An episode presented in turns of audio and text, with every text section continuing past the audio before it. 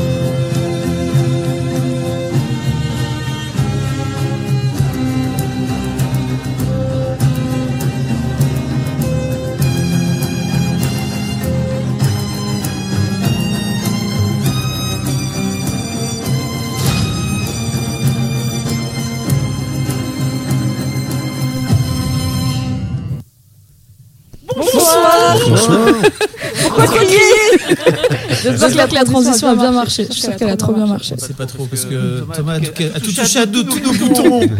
Si vous trouvez que c'est mieux de faire ça que la bossa nova nulle qui accompagne tous nos podcasts, n'hésitez pas à faire un petit tweet à Fab Florent pour le lui dire. J'aime pas ma bossa nova. Un peu. À chaque fois, c'est un petit rituel pour moi, tu sais. La bossa nova nulle. Bonsoir. Aujourd'hui, une émission un peu spéciale puisqu'on va parler documentaire qui donne envie de tout casser. Euh, on est là pour parler de Making a Murderer, un docu Netflix qui est sorti il y a très peu de temps et qui a déjà fait beaucoup beaucoup de bruit. Et j'ai la joie d'être entouré de Patrick Beau. Salut Patrick. Bonsoir. Qui est un des premiers dans mon fil Facebook à avoir dit euh, regardez ça c'est complètement malade et euh, qui a été d'un grand soutien moral pour moi après que Fabrice Florent ait présent spoilé la fin. J'avoue que c'est très dur, parce que c'est quand même la série qui repose sur son dénouement. Donc, c'est. Alors, personnellement, sans doute. Alors là, comme c'est le mec qui l'a vu tranquillou et qui m'a spoilé après, il va dire non, mais tu sais, c'est pas la destination qui compte, c'est le voyage. C'est une arnaque. Non, en vrai, j'ai quand même kiffé. Juste deux secondes, il y a des gens qui disent qu'il y a un écho. Écho. Vraiment, je suis extrêmement. Alors, est-ce qu'on peut se remettre à parler comme ça pour faire On peut éventuellement se remettre à parler comme ça. Je teste juste un truc. Ok. Ok. Vous allez me dire si ça marche. Ah, non, non, Ah, En tout cas, le- nous on a Nous, on a de l'écho. Voilà. Ça se trouve, c'est soit nous, soit eux. Rappelons que c'est la faute de Thomas Hercouet, qui a touché à tout pendant la nuit originale. On teste comme ça. Ok, Oui, ça Vous marche. allez me dire si ça marche ou pas. je suis donc avec Patrick et avec Clémence, Clémence Bodoc de mademoiselle.com. Également ton fournisseur officiel de Netflix. Tout à fait. Et euh, personne euh, ayant le plus beau pull de 2016. Voilà, on peut, on peut fermer 2016 au niveau plus beau C'est pull. vrai, c'est pas fait. mal. C'est-à-dire que tu, tu lui passes tes codes, Clémence, en fait, c'est ça non Euh, J'ai pris plusieurs écrans en fait. Donc, euh, Ah, on- moi, je fais pareil. Là, on- Je on a- on a suis fournisseur pour- ensemble. Pour deux amis. euh. Elle me demande même pas de lui payer une petite redevance mensuelle et tout, elle est très cool. Ah, Et on Netflix and chill euh, ensemble ouf. plutôt souvent. C'est d'ailleurs comme ça qu'on a commencé euh, Making a Murderer. Ah, Alors- c'est comme ça qu'on a commencé. ouais, ouais. Plein de- entre autres. Il faut savoir que Clémence c'est cette personne très énervante qui euh, est sur internet en même temps qu'elle regarde des trucs, c'est-à-dire elle est incapable de faire juste un- une chose, donc Ouais. elle est obligée de faire autre chose. Et c'est donc la meuf qui, quand on a commencé Making a Murderer, puisque visiblement personne dans ce, dans ce bureau ne voulait que j'en profite euh, à tête reposée, qui est allée voir au bout de 10 minutes le Wikipédia du gars pour me dire Oh, quand même, Ah. c'est fou, il a été accusé de Alors, meurtre est-ce que après. je peux- est-ce que Vraiment. Est-ce que je peux expliquer Parce que je voulais d'ailleurs rebondir sur le spoiler. En vrai, je, moi je boycotte tout ce qui est euh, euh, séries, films euh, basés sur des. Enfin, qui, qui sont des histoires vraies. Euh, par exemple, j'ai boycotté Titanic quand c'est sorti au cinéma alors que j'avais 12 ans. Euh, parce que vraiment. meuf en fait, avait des je- convictions à 12 ans. Je supporte pas en fait, l'exploitation euh, commerciale d'un vrai drame. Oui, a mais c'est pas pareil, un, un documentaire et une. Exactement. En fait, c'est quand je me suis rendu compte que bon, c'était un, c'était un, un documentaire, que c'était pas du tout romancé, etc., stylisé. Déjà, c'était euh, la première chose qui m'a fait le regarder. Et ensuite, je suis allée effectivement euh, me renseigner sur le euh, sur l'histoire pour euh, pour connaître euh, ben, la fin, parce que pour moi, je, enfin, je voulais pas justement vivre un suspense euh, accroché à la vie d'une vraie personne. Moi, ça me dérangeait profondément. Donc, euh, je suis évidemment allée me spoiler d'entrée pour euh, pour pouvoir ensuite vraiment euh, bah, suivre. le, le déroulé de, de Mm. l'affaire et ne pas être dans, un, dans, dans le suspense. Je, je ne voulais Ouais. pas ça pour moi en fait. Pas faire de la vie de la personne un spectacle. C'est ça. D'accord. Alors, c'est très louable, mais comme on dit à la cantine, c'est pas parce que t'aimes pas qu'il faut en dégoûter les autres. Il y a des gens qui aiment bien le suspense, même s'ils respectent complètement les personnes impliquées dans le documentaire. Il faut vraiment dire à tout le monde, parce que je vois sur le chat, les gens disent Oh là là, ça spoil et tout. On- Oui, ça- ça- oui. Ah oui, oui, cette ça va émission spoiler. hein. Est un gros spoil. Oui, Voilà. j'attendais qu'on arrive au vif Non, du sujet pour refaire une le annonce. dire tout de suite, euh, c'est écrit là, en dessous oui. dans le titre, etc. On l'a écrit. Ça va spoiler. à mort, donc soit vous avez tout vu, euh, soit vous, vous êtes euh, comme Clem et vous en fichez des spoilers. Mais même là, en fait, ça va être compliqué si vous avez pas tout vu parce qu'on va. Enfin, vous, avez, vous aurez peut-être pas toutes les refs, mais c'est pas grave. Donc, euh, vous, vous reviendrez, euh, voilà, vous reviendrez après en replay et ce sera bien dans vos petites oreilles et dans votre petit YouTube. Hmm. Alors, pour résumer, on va essayer de résumer un peu rapidement Making a Murderer, ce qui est compliqué parce qu'il y a quand même 10 heures. On est euh, dans le Wisconsin. En 1985, il y a Stephen Avery qui est accusé du viol euh, avec, euh, avec coups et blessures de Penny Bernstein et qui est condamné et qui va en prison. Sachant qu'il a été accusé alors qu'il avait, de, il avait plusieurs alibis, plusieurs personnes qui pouvaient, enfin, qui pouvaient confirmer son alibi et le fait qu'il se trouvait pas au moment de l'attaque euh, sur les lieux de l'attaque. Mais il a, quand même, euh, il a quand même été en prison, notamment parce que la victime l'a identifié comme son agresseur de, enfin, de façon un peu louche, puisque apparemment les flics euh, l'ont pas mal encouragé dans cette voie. Les flics locaux lui ont, lui ont dit Eh, ce- ce- il ressemblerait pas un peu à Steven Avery, le mec qui t'a agressé Hmm, Il y a des chances.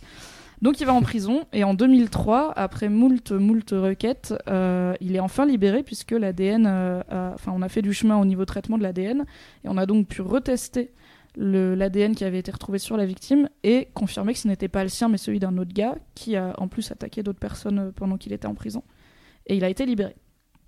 Il attaque, donc il sort en 2003 et il fait un procès, notamment aidé par le Innocence Project, donc qui lutte contre les erreurs judiciaires. Il fait un procès euh, avec des dommages et intérêts qui s'élèvent à 36 millions d'euros, ce qui est de dollars, pardon, ce qui est énorme. Mais en même temps, il a passé 18 ans en prison, donc euh, on est sur euh, un truc. Enfin, moi, je trouve ça honnête, 36 Mm. millions de, de dollars. On est sur 2 millions par, par année, quoi. Ça va. De vie perdue, c'est. Oui. de vie perdue en prison pour Ouais. viol, ce qui doit être un peu bof quand même au niveau euh, ambiance quoi.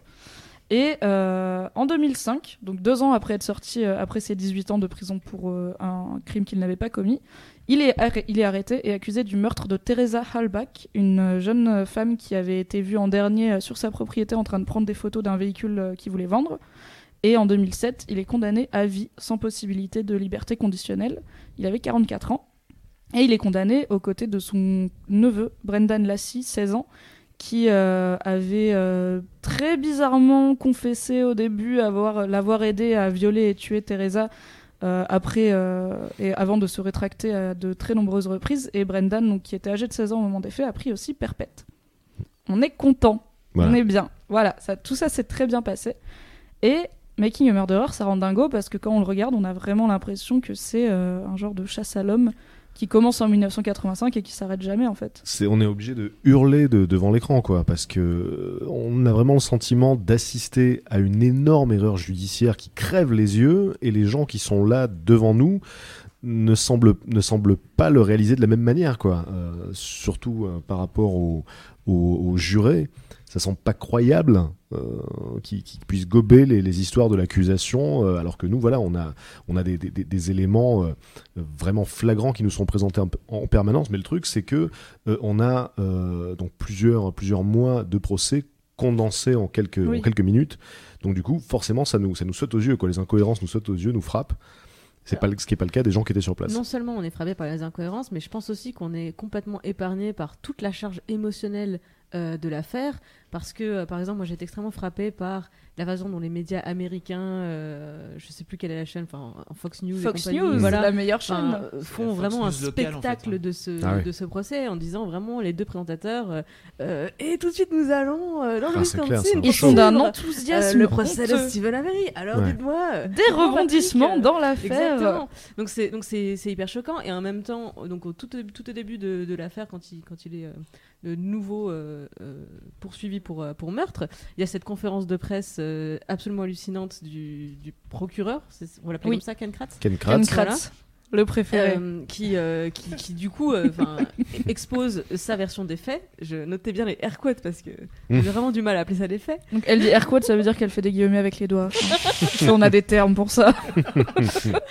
Je vais bugger beaucoup. Je le dis pour les gens qui ont qu'en audio. Tu vois, ils voient pas euh, air quote. Euh, et donc en fait, à ce moment-là, si tu combines euh, la présentation qui est faite par le procureur plus la couverture médiatique qui est donnée à l'affaire, moi je suis devant ma télé, ma grand-mère est devant la télé, ma famille est devant la télé, bah oui, tout le monde pense que ce mec est coupable parce que quelle ordure quand même, il a fait ça à cette meuf. Mmh, mmh. On te Oui, présente donc pas la conférence de presse, de juste pour rappeler, c'est celle en février 2006 où ils introduisent en fait Brendan Dacy euh, qui vient de, de, de donner son premier témoignage entre guillemets euh, et qui euh, déroule toute l'histoire horrible. Oui, ils l'ont attaché, ils l'ont étranglé, ils l'ont violé, ils l'ont égorgé, ils l'ont poignardé. Enfin, c'est vraiment un Mm. truc. C'est The Ride Never Ends quoi. Et au bout d'un moment, du coup, effectivement, ça fait un climat de crime absolument monstrueux. Et euh, bah, ce qui est révélé, enfin, plus, les, plus on avance dans le procès, et plus on se rend compte que c'était quand même beaucoup de bullshit, mais que du coup, les jurés ont forcément été euh, confrontés à cette histoire médiatique avant d'être de- d'être jurés sur, euh, sur ce cas-là. Et puis ça permet de voir le décalage qu'il peut y avoir entre la, la réalité euh, des faits et le traitement médiatique extrêmement euh, sensationnaliste. Donc puisque la, euh, la présomption d'innocence donc euh, à laquelle devraient avoir droit et Steve euh, Avery et Brandon Dessy sont totalement niés quoi. C'est vraiment la version la plus la plus spectaculaire qui est racontée, répétée par les médias, euh, qui est en fait une version euh, plus ou moins fabriquée par l'accusation euh, en fonction euh, des aveux extorqués de Brandon Dessy. Et donc il présente ça comme une vérité absolue. Hein. Euh, voilà, quand Ken Kratz explique avec sa voix de fossé euh, et avec une Ah, c'est pas certaine de sa faute, et c'est quand Ah, même Patrick. Beau qui dit ça. hein. et C'est avec, euh, et avec une certaine délectation. C'est ça que je trouve terrible quand on le voit raconter l'histoire de la nana, donc euh, euh, attachée, violée, euh, mutilée. On sent que le mec jubile presque. Enfin, je sais pas si c'était dans ma tête, mais bon, je Non, trouve il, que a, il a pas l'attitude qui correspond au genre Ah de nouvelles qu'il est en train d'annoncer. ah, c'est euh, clair. Et puis donc la, la suite nous prouve que le gars n'est pas très clair. Euh, Bon, on en parlera peut-être après, mais voilà. c'est moi qu'on Donc, euh, dire. ouais, ouais. Air quote, pas très clair. Mais cela dit, cette conférence a eu. En fait, c'est grâce à cette conférence de presse qu'il y a eu le docu, puisque, comme on l'apprend sur un- une interview que les deux réalisatrices ont donnée à BuzzFeed euh, US, et que Fab euh, vous mettra en lien quelque part, je pense. En fait, elles, donc, elles, elles sont arrivées sur l'affaire en 2005 parce qu'elles avaient entendu parler du fait que le Innocence Project, qui a fait libérer euh, qui a aidé à faire libérer Stephen Avery en 2003, était en train. Et donc, qui en avait fait un peu son poster boy, euh, 18 ans en prison, c'est horrible, voilà pourquoi ce qu'on fait est important était en train de rétro-pédaler de ouf puisqu'il était accusé de meurtre en mode euh, allez on l'enlève de notre site on n'en Hmm. parle plus trop elles étaient tombées sur un article dans le New York Times là-dessus elles s'étaient dit ça a l'air intéressant on va aller voir cette histoire et elles ont fait quelques mois dans le Wisconsin à suivre l'affaire à rencontrer la famille de Stephen Avery mais elles devaient partir et c'est quand il y a eu et c'est au moment où elles devaient partir qu'il y a eu cette conférence de presse et qu'elles se sont dit waouh qu'est-ce qui se passe vas-y on emménage là. Et du coup euh, elles ont passé quasiment 10 ans à faire ce ce docu. Mais sans cette conférence de presse elles auraient peut-être juste fait un petit truc sur euh, le Innocence Project et Stephen Avery. Et on n'aurait peut-être pas euh, c'est c'est à la fin 10 heures de documentaire qui pointe vraiment du doigt des grosses failles dans le système judiciaire. Parce que ce qui importe c'est pas de savoir si on pense que Stephen Avery est coupable ou pas. C'est juste qu'un procès devrait pas se passer comme ça quoi. C'est ça. Et euh, par rapport à l'Innocence Project, donc c'est intéressant de, de préciser que, euh, comme tu le disais, c'est devenu un peu le, le fer de lance de l'organisation. Euh, quand le, le deuxième procès a éclaté, ils ont retiré Steve Avery du site, et puis à la suite du documentaire, il est revenu euh, sur le site. C'est vrai, il l'a remis. Il y est de nouveau Ouais. Ouais. C'est bon, un peu euh, jour-nuit au niveau Ouais. de il, y est, il y est à nouveau là. Mais d'ailleurs, euh, donc puisque actuellement il est en prison euh, à perpétuité, là après le documentaire, le donc le 9 janvier 2016, il a eu une nouvelle avocate. Il plaide euh, en appel pour euh, alors le terme exact c'est violation of due process rights. Donc c'est en gros vice de procédure, ses droits n'ont pas enfin le procès n'a pas été Il avait- normalement, il a droit à un procès équitable et voilà. il n'a pas eu droit à un procès équitable.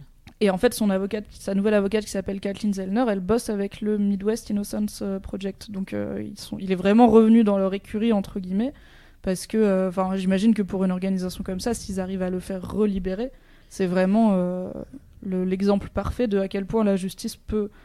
Mais c'est surtout, en fait, je pense qu'ils font le yo-yo en fonction de l'opinion publique, en fait, c'est ça. C'est-à-dire que suite au documentaire, l'opinion publique s'est retournée complètement.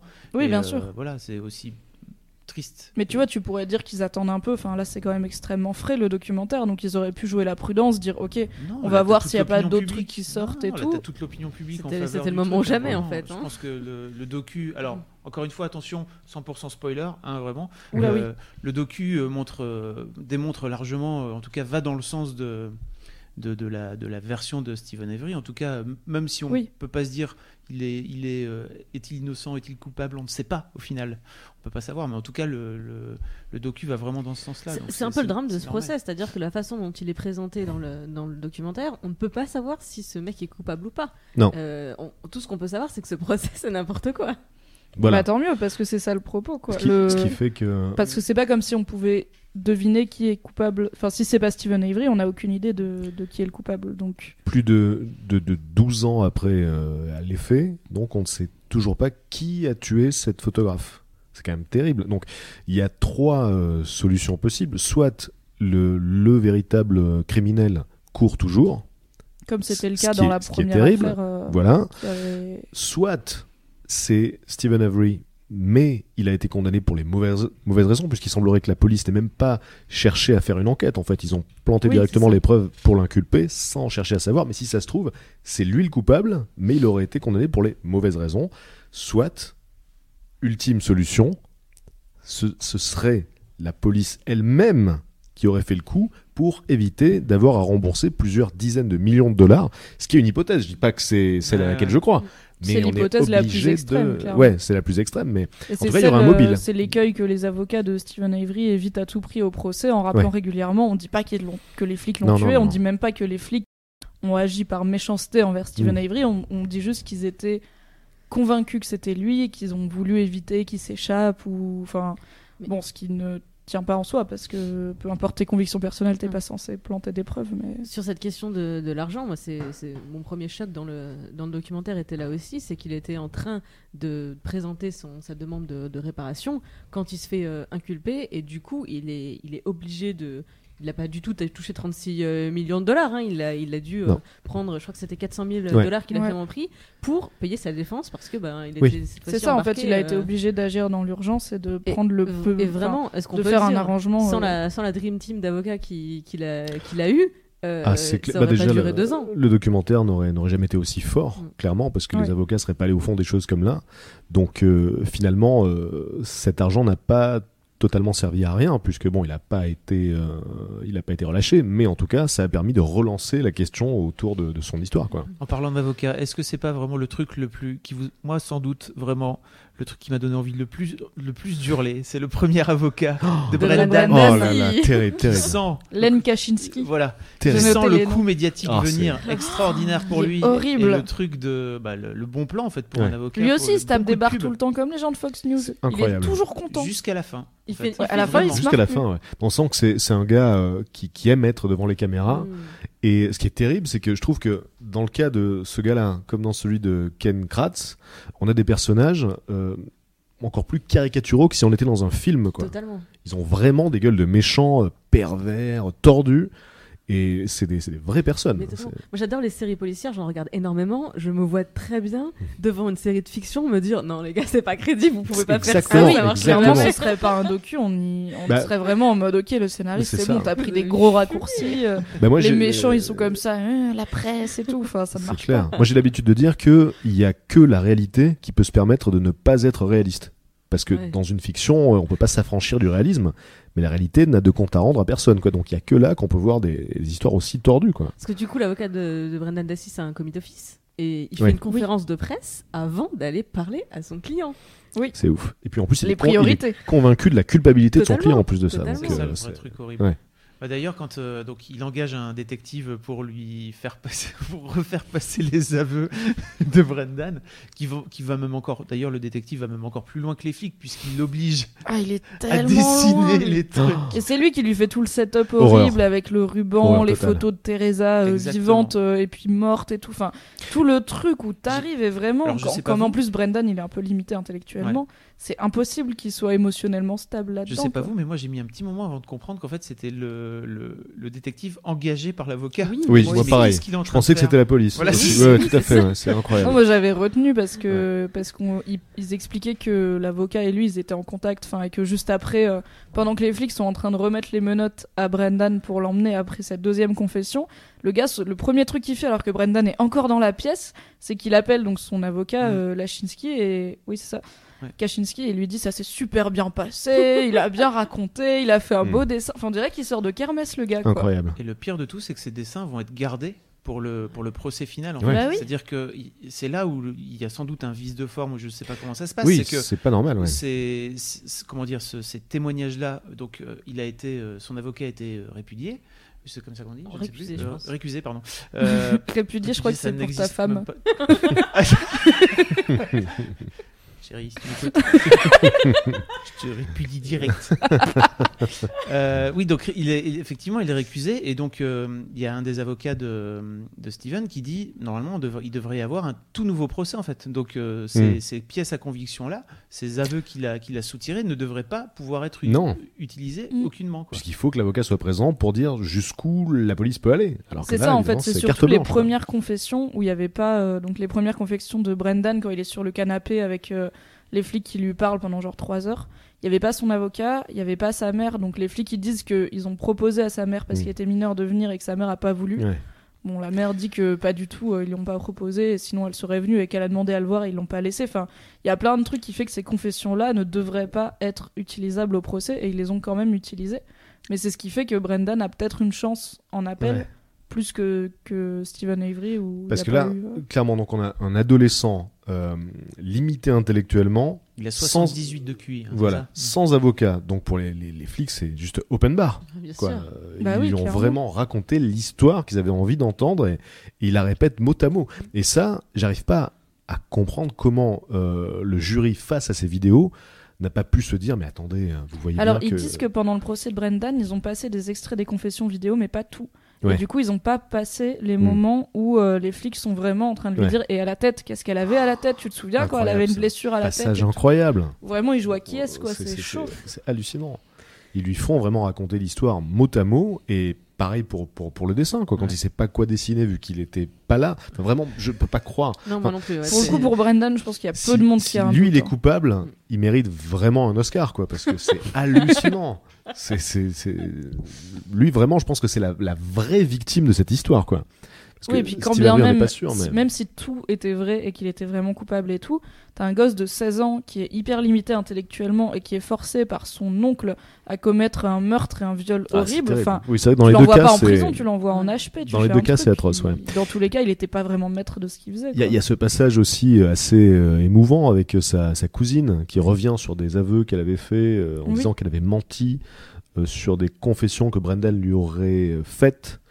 Euh, donc elle euh, éclate en sanglots euh, voilà, pendant le, le- le- le procès Ouais, en disant j'ai tout, aussi, inventé, elle a j'ai tout genre inventé. 15 ans. Ouais, ouais. Elle explique qu'elle a été perturbée, on peut imaginer qu'elle a été perturbée effectivement. Et enfin voilà, tout, tout est très très très bancal, mais malgré ça, les aveux extorqués de Brendan sont retenus contre lui et sont considérés comme suffisants par, par le jury, manifestement, alors que, bah, au, au pire, on, on pourrait juste douter, quoi. Mais là, il semble qu'il n'y a pas de doute du tout. Ils disent, mais oui, bien sûr, c'est lui, forcément. Pourquoi il aurait inventé ça? Bah, Parce qu'on l'a forcé à le dire. Et ça. parce que ça se semble- voit qu'il Bah ouais. n'est pas conscient de ce qui se passe. Quand il dit pendant. euh, il, est, il est gardé pendant plus de 3 heures par les flics pour cet interrogatoire fumeux. Et il dit euh, Oui, euh, est-ce que je, est-ce qu'on aura fini dans une heure? Parce que j'ai un devoir à rendre Un truc comme ça. c'est- ça, Il se fou. rend pas compte Ouais. qu'il a avoué un meurtre en fait. Mais Mais pareil, il y a un moment quand il appelle sa mère de la sens. prison, euh, donc la prison, pas, pas Mhm. après à sa condamnation, mais avant, où il est là. Euh, oui, il y a- genre il y a un match ou je sais pas quoi. Est-ce que tu penses que je serais rentré pour le voir et tout? Il percute pas du tout.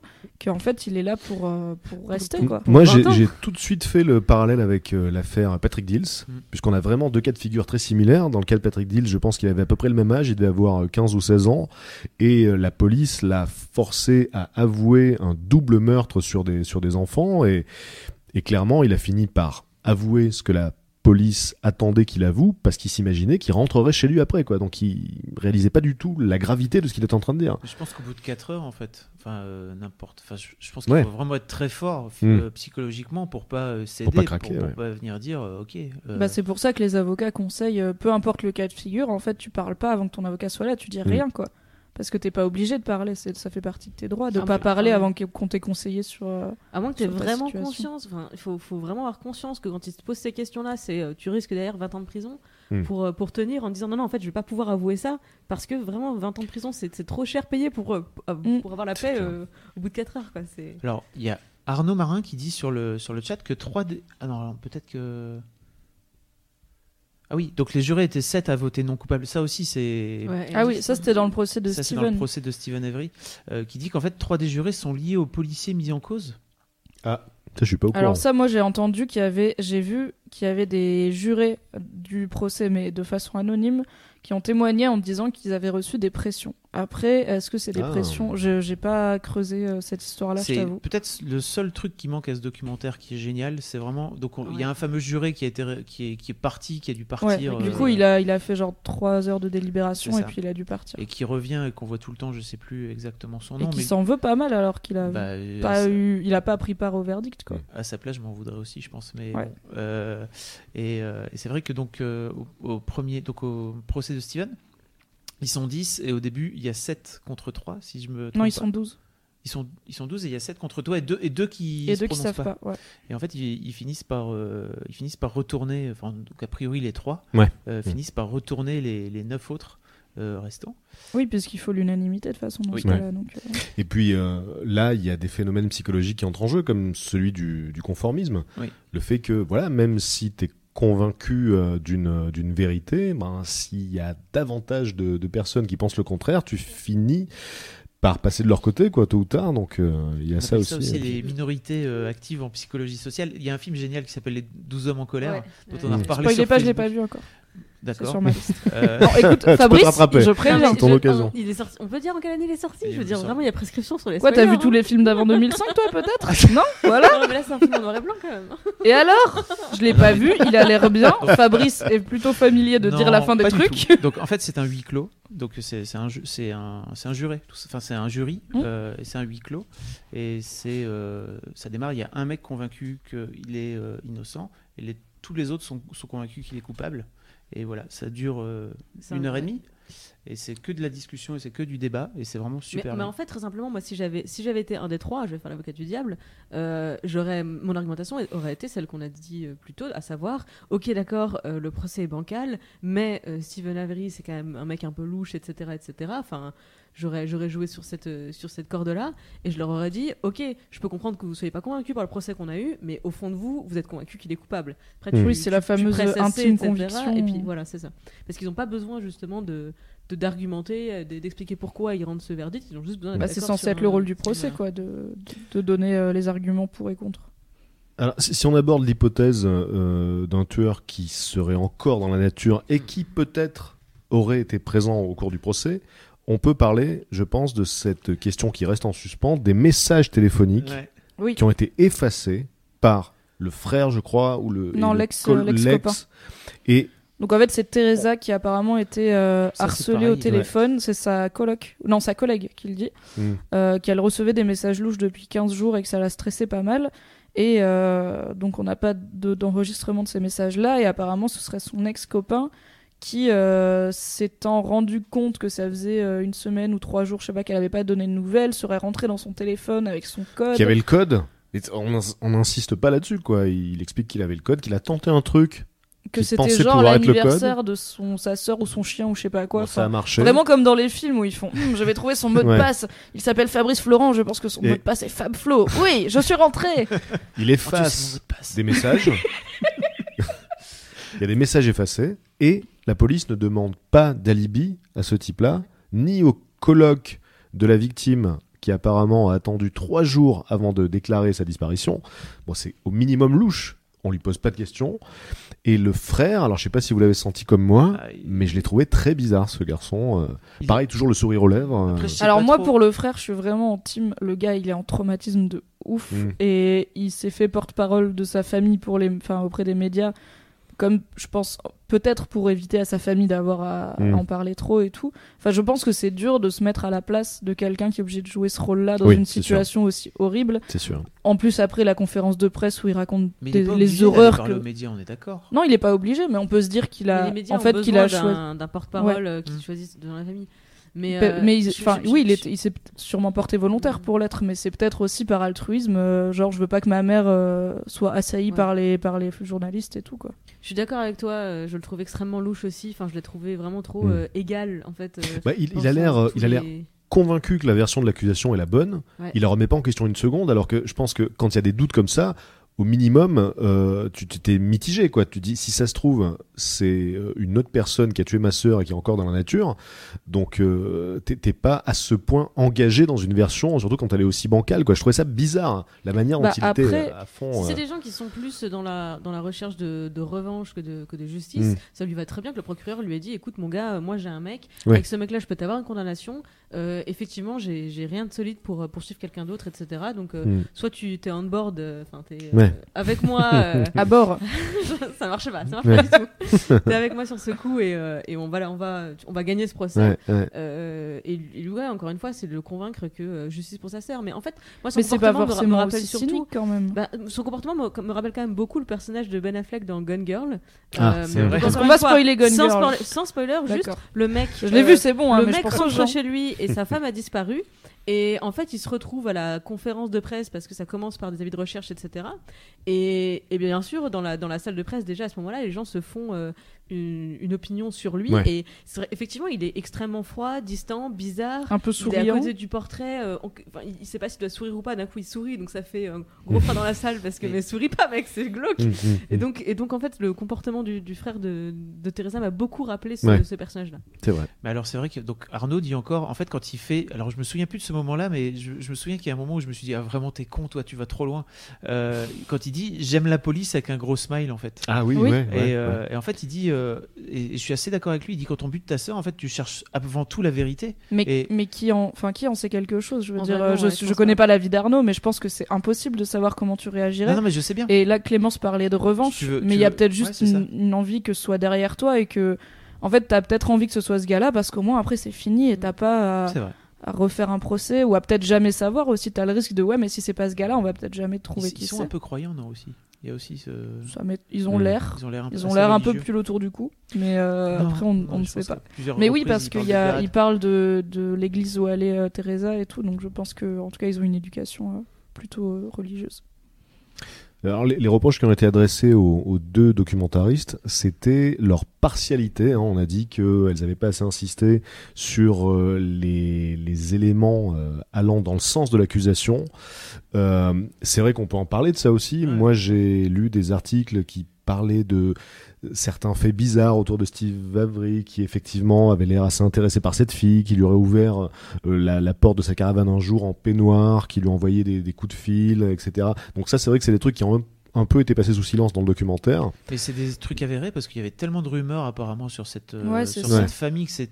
Moi, j'ai pas trouvé grand chose de très sourcé, quoi, parce que Mm. j'ai vu aussi un article qui parlait de donc de preuves qui ont été passées sous silence dans le docu, euh, notamment des d'autres euh, euh, euh, preuves d'ADN, enfin des morceaux, Mm. désolé, de Teresa qui auraient été retrouvés calcinés en plus de ceux dont il parle dans le docu, mais il n'y avait pas de lien, il n'y avait pas de source, donc euh, Ouais. là c'est un peu dur. Les les avocats de Stephen Avery et les réalisatrices ont dit que bah forcément un procès dure tellement longtemps que tu peux pas tout montrer en 10 heures, mais qu'ils avaient montré ce qui leur paraissait euh, pertinent. Après, il y a forcément, oui, il y a un angle dans un docu, c'est c'est obligé. Et l'angle, c'est pas euh, qui a tué Teresa Albach ou regardez euh, ce redneck qui veut faire passer nos bons flics euh, pour des euh, pour des planteurs d'indices. L'angle, c'est euh, est-ce que ce serait pas un peu louche ce procès justement euh, Marion qui, publie, qui nous a partagé un article justement qui reprend les huit, euh, huit preuves euh, qui font que en fait euh, Stephen Avery est peut-être euh, Ouais. est peut-être coupable et notamment l'histoire du chat qui Mm. passe euh, qui passe sous Mais ça a silence. rien à voir Non l'histoire. mais je suis assez d'accord mais pour plein Alors, de gens en fait le fait Ouais, parce que en fait il, il, euh, il diminue enfin sa version à lui, c'est ouais, en fait j'étais jeune, alors ce qui était le cas en fait, j'étais avec un copain et en fait on a joué un peu à faire sauter le chat au-dessus des flammes et, en fait il a, le chat a pris feu. on était con au-dessus du feu. Parce qu'il a, il... a eu des déboires avec la police pour maltraitance animale quand il était ado. Il a eu plein d'affaires en fait, un peu un peu quoi, tu vois, d'un ado ah un peu un peu paumé. Et, et en fait, apparemment, ils auraient foutu de, de, l'essence. Enfin, ils auraient foutu le, feu au chat. Ils ont torturé et tué le chat. pas de toi un meurtrier, en fait. Même s'il a torturé les, animaux, etc. Et le fait de pas, de pas voir la gravité de ça, en fait, je connais plein de gens qui ne voient pas la gravité de, de torturer des animaux, notamment ceux qui les mangent. C'est gratuit. la meuf. Euh, oui, mais en plus, enfin, c'est. Je veux dire, ce serait absurde. Je comprends que l'accusation pourrait ressortir cette histoire comme. Euh, une preuve du personnage qu'est Steven Avery, etc. Mais il n'est pas, il est pas en procès pour avoir tué un chat quand il avait des 16 preuves, ans. C'est des preuves de Ken Kratz. Hein. Il faut que. Oui. Euh, voilà, le... oui, c'est plutôt des éléments à charge, parce que des preuves, c'est un bah, peu. En fait, c'est Ken Kratz qui, après le docu, a fait une, euh, a fait une allocution, en tout cas un communiqué dans la presse pour dire euh, il y a plein de preuves contre Stephen Avery qui n'ont pas été montrées. Ce docu est biaisé. il donne une mauvaise image des forces de l'ordre et de moi, etc., etc. Donc, je n'ai pas été. Enfin, ils nous ont jamais demandé si on voulait donner notre version de l'histoire. Les réalisatrices disent que si. Mmh, mmh. Elles ont proposé à une bonne partie de l'accusation, donc euh, des forces de l'ordre, de, euh, de participer et elles n'ont soit pas eu de réponse, soit eu des réponses négatives. Et elles disent qu'elles ont des preuves parce qu'elles ont gardé les correspondances et tout. Mais de toute façon, c'est logique. Je veux dire, tu fais un documentaire sur cette histoire, tu as envie d'entendre ce que ces mecs-là disent, surtout si tu penses qu'ils vont, qu'ils vont te dire euh, leur, leur version devant la caméra. Il avait dit à son compagnon de cellule qu'il avait prévu de créer une chambre de torture. Hmm pour qu'il puisse euh, violer, torturer et, tuer des jeunes femmes euh, quand il était relâché. Euh, il avait même dessiné un diagramme. Son compagnon de cellule, quand il était emprisonné faussement pour, pour pendant 18 ans. Pendant 18 ans, et j'imagine ah, que je sais pas, c'est le truc de Ken Kratz, hein, c'est ça qu'il dit. Hein. Euh, moi, je pense que je raconte que euh, je mange des enfants euh, au mm. petit déjeuner pour, pour qu'on me respecte. Tu vois ce que je veux dire enfin, Oui, et puis ça veut pas dire que c'est un enfant de cœur quand t'es en prison pour viol. Et il a dit quand il est sorti de prison qu'il avait laissé la haine et la colère dedans. Donc, ça, oui, à mon avis, pendant 18 ans, tu pètes un. et son autre compagnon de cellule avait dit que en fait, le meilleur moyen de se débarrasser d'un corps, c'était de le brûler. Voilà. Mm. Eh ben, c'était un mauvais conseil, visiblement ça ne marche pas. Mais bon, euh, Jean-Michel, compagnon de cellule, est-ce qu'il y a des liens Est-ce qu'il y a des preuves Est-ce que c'est oui, il m'a raconté ça autour d'un burger Enfin, Ken Kratz. Euh. Alors, par contre, élément très troublant pour lequel on a des preuves, hein, c'est euh, ce qu'a déclaré l'ex de Stephen Avery après le documentaire. Voilà, donc apparemment, elle a totalement changé son fusil d'épaule puisque dans le documentaire on voit qu'elle qu'elle soutient son, son, son chéri puisque donc au moment où c'est filmé elle est avec lui, puis elle le quitte, et, là... C'est elle qui se fait harceler par la police aussi, qui se fait arrêter plein de fois. Euh. Elle, se fait arrêter parce qu'elle a des problèmes d'alcoolisme au volant, elle se fait arrêter pour euh, ça, voilà. les mots sont importants, Clémence et, euh, et, et, après la sortie du, documentaire, donc elle a déclaré que pour elle, Stephen Avery n'était pas innocent et que il était violent et qu'elle était allée jusqu'à avaler de la morora pour pouvoir lui échapper et aller à l'hôpital parce qu'apparemment voilà il était violent etc et les documentaires donc c'est elle qui a fini par se barrer avec les enfants pendant qu'il était en, euh, en attente euh, du procès. C'est ça non c'était ah non la première s'est barrée avec les enfants jeudi elle s'est barrée tout court. Ah oui elle est juste partie tout court. Et donc les y compris parce qu'elle avait des déboires avec la police d'ailleurs. C'est aussi parce que elle était euh, non elle s'est barrée parce qu'il lui envoyait des lettres de des lettres hyper violentes à base de je t'aime mais je vais te tuer quoi non, ça c'était la première. C'était la première, pardon. Ça c'était la femme ah qu'il avait quand il était emprisonné à tort. Qu'il soutenait et qui a depuis a, changé d'opinion. Et les, euh, les, les, documentaristes donc expliquent qu'elles ne comprennent pas ce revirement euh, chez euh, l'ex de Stephen Avery. Est-ce qu'elle a subi des pressions Voilà. Bah ou peut-être juste, enfin je veux pas juger, mais c'est une hypothèse, mais le l'envie de, de, célébrité et de revenir dans le coup quand t'as mm. une, chance d'être dans la lumière un quart d'heure, ça arrive aussi. Enfin, c'est comme tous les gens qui donnent des faux témoignages et qui sont qui Et là, et c'est peut-être aussi comme si peut-être qu'il était vraiment violent avec elle, pas au point de la tuer, mais peut-être mm. que c'est un mec peu recommandable, ce qui encore une fois ne veut pas dire que c'est un meurtrier. Et du coup, peut-être qu'elle se dit qu'elle a tout intérêt à ce qu'il sorte pas et que du coup elle, euh, elle, elle, veut renforcer l'opinion publique sur le fait qu'il est coupable. Alors il faut dire aussi qu'elle a déclaré ça, je crois, euh, dans le cadre d'une émission de télé euh, plutôt républicaine, plutôt très à droite, et que donc voilà, dans cette partie de là de l'opinion, la culpabilité de Stephen Avery ne fait pas de doute, je crois. Et peut-être que oui, elle voulait se faire bien voir aussi, peut-être de cette frange de la population, on ne sait pas. Mais en tout cas, voilà, elle est, elle est revenue sur, sur ce qu'elle disait dans le documentaire. Quoi. Ouais, bon. puis alors les témoignages des, des- des anciens compagnons de cellule, euh, là encore une fois, c'est une ficelle de scénario très utilisée dans les séries Mm. policières. C'est les procureurs, euh, les détectives qui vont voir les mecs en prison et qui ont bah, justement, ils ont de quoi négocier en mode genre vas-y, tu me donnes, euh, Mm. tu, m- tu me donnes des billes euh, et moi je peux t'adoucir ta peine, te transférer, améliorer, améliorer Ouais. ton quotidien comme ils disent. Donc, enfin personnellement, j'accorde encore une fois, j'accorde aucun crédit à cette, à ces paroles-là. Euh, Oui, on s'il y a pas de on preuves, On, euh, prend pas, on n'a pas pris en compte euh, euh, ses alibis sur le, sur le premier procès. J'ai j'ai vraiment du mal en fait Mm. à, à accorder du crédit au, au témoignage à charge sur le deuxième. D'ailleurs, en parlant de- d'adoucir la peine des gens, euh, Stephen Avery a demandé à pouvoir regarder le docu en prison et ils ont refusé. Donc il a pas, c'est une des rares personnes, je pense, euh, concernées de près ou de loin Ouais. par ce cas, qui n'a pas pu regarder le documentaire. Alors moi, une des, une des preuves les plus évidentes de, du, du- du coup monté par la police, c'est la fameuse fiole de sang de Stephen Avery, euh, qui aurait été, euh, qui aurait été donc dispersée par les flics dans la voiture de la victime. Et là, quand donc l'expert euh, qui était censé faire le- le- le- les analyses sur la fiole pour savoir si le sang de la voiture venait de la fiole, euh, ce moment-là pour moi c'était le moment charnière. Je me suis dit là, bah, ils vont bien comprendre que ça vient de la fiole puisqu'il y a un trou dans le bouchon, donc on comprend qu'il y a une seringue qui est rentrée là-dedans. Alors apparemment, le trou c'est normal, c'est comme ça qu'ils la remplissent en fait. Donc ils font tout un truc sur. Donc oh regardez, été il y a un trou. Mais seulement, Mais par contre, le, le seau, seau est brisé. Ça est c'est pas normal. voilà. Mais euh, le trou est normal en fait finalement. Mais en tout cas, voilà, le, le, le- le seau est pété, donc c'est que ce truc a été, a été ouvert. Et, coup de théâtre, euh, finalement, le- l'analyse dit que le sang qui est présent sur la scène de crime n'est pas celui de la fiole, mais il semblerait que le test qui a été fait pour en arriver à ces conclusions-là ne soit plus fiable. Vous vous rappelez de ce truc-là? Parce que c'est le test qu'ils ont concocté Test en deux mois. euh, Ouais, voilà. à la demande euh, des, Mm. des avocats d'ailleurs je crois de Stephen Avery Ouais. Donc euh, c'est oui c'est crédible Mais- si, et, euh, si en depuis fait- ils ont per- bah, peut-être que c'est encore une- un perfectionnement technique qui va Et je crois qu'on euh, on attend les, les résultats, justement. Ils- ils- par rapport à alors ils espèrent, ils espèrent en fait qu'il y a une que comme pour le premier procès, c'est des évolutions euh, techniques Mm. qui ont permis de, de faire libérer euh, Steven. En fait, ils sont toujours attachés à cette euh, à, cette Ah oui, preuve-là, ouais. en espérant que les progrès de la, de la science dans ce domaine vont pouvoir Ouais. permettre de prouver que si ça s'agit bien du, du sang du tube. mais Ah, pour ça preuve. il faut qu'il y ait Mais un alors- nouveau procès non? Moi, mais je oui. veux dire ils peuvent pas le tester de leur C'est- côté il ça, faut fait. forcément qu'il y ait un appel quelque part Euh, qu'il soit il, autorisé il faut une nouvelle, il faut une nouvelle preuve. Et le fait qu'il y a un- que, que si, une- si demain un article scientifique est publié euh, sur le Mm. sujet, euh, ils vont pouvoir po- déposer une motion pour demander un nouveau, un nouveau procès. Mais de là à ce que Mm. ça aboutisse, euh, voilà. Ouais. Mais, pas- bon, je voudrais juste revenir sur le fait que, donc, moi, ayant lu dès le départ euh, et connaissant la fin du procès, j'ai quand même eu énormément de suspense parce qu'à cet épisode-là, quand il y a euh, cette demande des avocats, du coup, comme je sais que ça ne marche pas, vu que le mec reste en prison, Mm. je me dis. Alors là, vraiment, j'ai besoin de savoir comment ils vont euh, Ouais, en face, ouais, ils ouais. vont s'en sortir parce que ça me paraît une preuve tellement Mm. irréfutable. Voilà. Et, et, et, euh, ça m'a beaucoup fait, euh, ça m'a beaucoup interpellé en fait le, le poids de, de l'ADN dans le, dans le procès.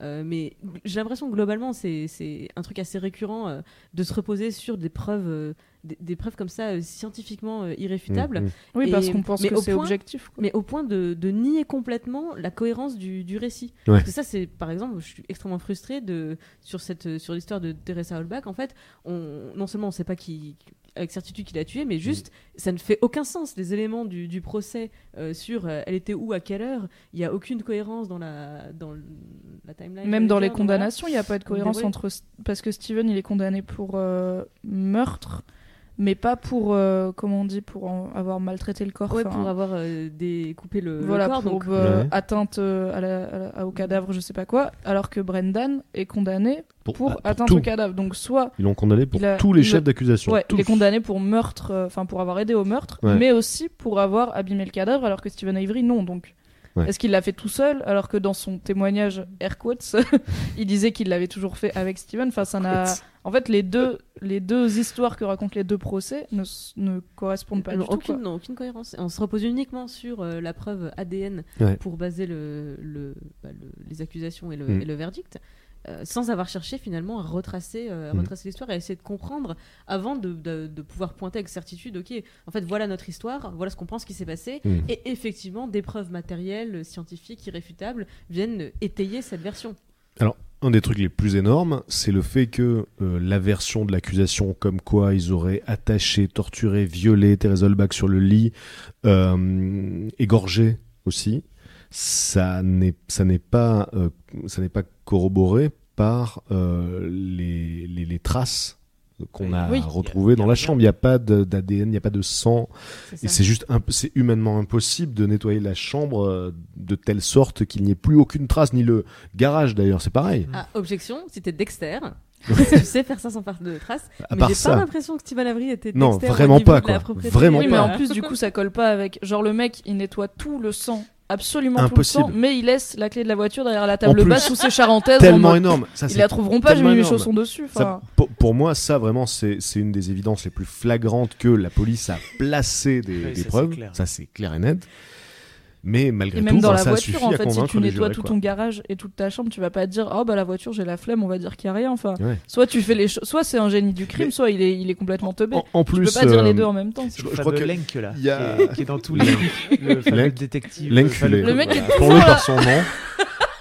Copyright Elsa, hein, c'est euh, Elsa, donc euh, ma compagne avec qui on regardait euh, le- la série, qui, Qui a tout de suite baptisé l'inculé. Ouais. Tu Et vois là, vrai ton que- petit accent du sud me manque. Il, euh, il serait Eh oui. particulièrement bien sur ce surnom.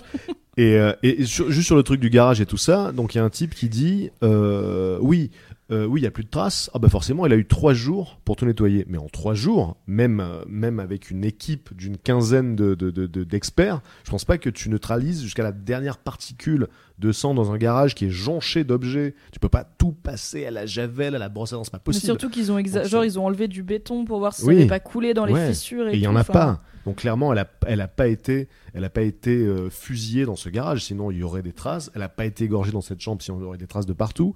Donc qu'est-ce qui s'est passé? Elle a été tuée. Elle a été tuée ailleurs, cette femme. Ça c'est sûr. Euh, mais où et par qui? Voilà, ça reste là. Alors il y a quelqu'un qui a linké, alors désolé, je, l'ai lu extrêmement rapidement, mais il y a une euh, nouvelle histoire comme quoi il y aurait un mec qui, était, alors qui s'appelle, vous je, vous le- je le découvre en direct, hein, euh, Martinez, euh, Oui, qui, tu t'as j'ai entendu vu parler avant de ça de venir, ouais, mais vas-y. Euh, Qu'est-ce que c'est? Donc ça date, euh, ça date d'il y a trois jours, quatre jours. Euh, un mec qui, aurait- qui aurait tenté de tuer sa petite, euh, son ex-petite amie à coup de hache, euh, juste cinq jours après que Thérèse euh, Albach euh, disparu et Ah, qui ouais. était apparemment à 15 miles de la, de la, de la, D'accord. de, de la casse euh, des. Alors vraiment, n'allez pas des vivre dans le Manitowoc County du. Wisconsin parce Bah, qu'apparemment. là, là aussi, on peut trouver un parallèle avec euh, avec l'affaire euh, Dils, hein, puisque donc euh, à l'époque du crime, euh, comme par hasard, Francis Holmes se trouvait au même endroit.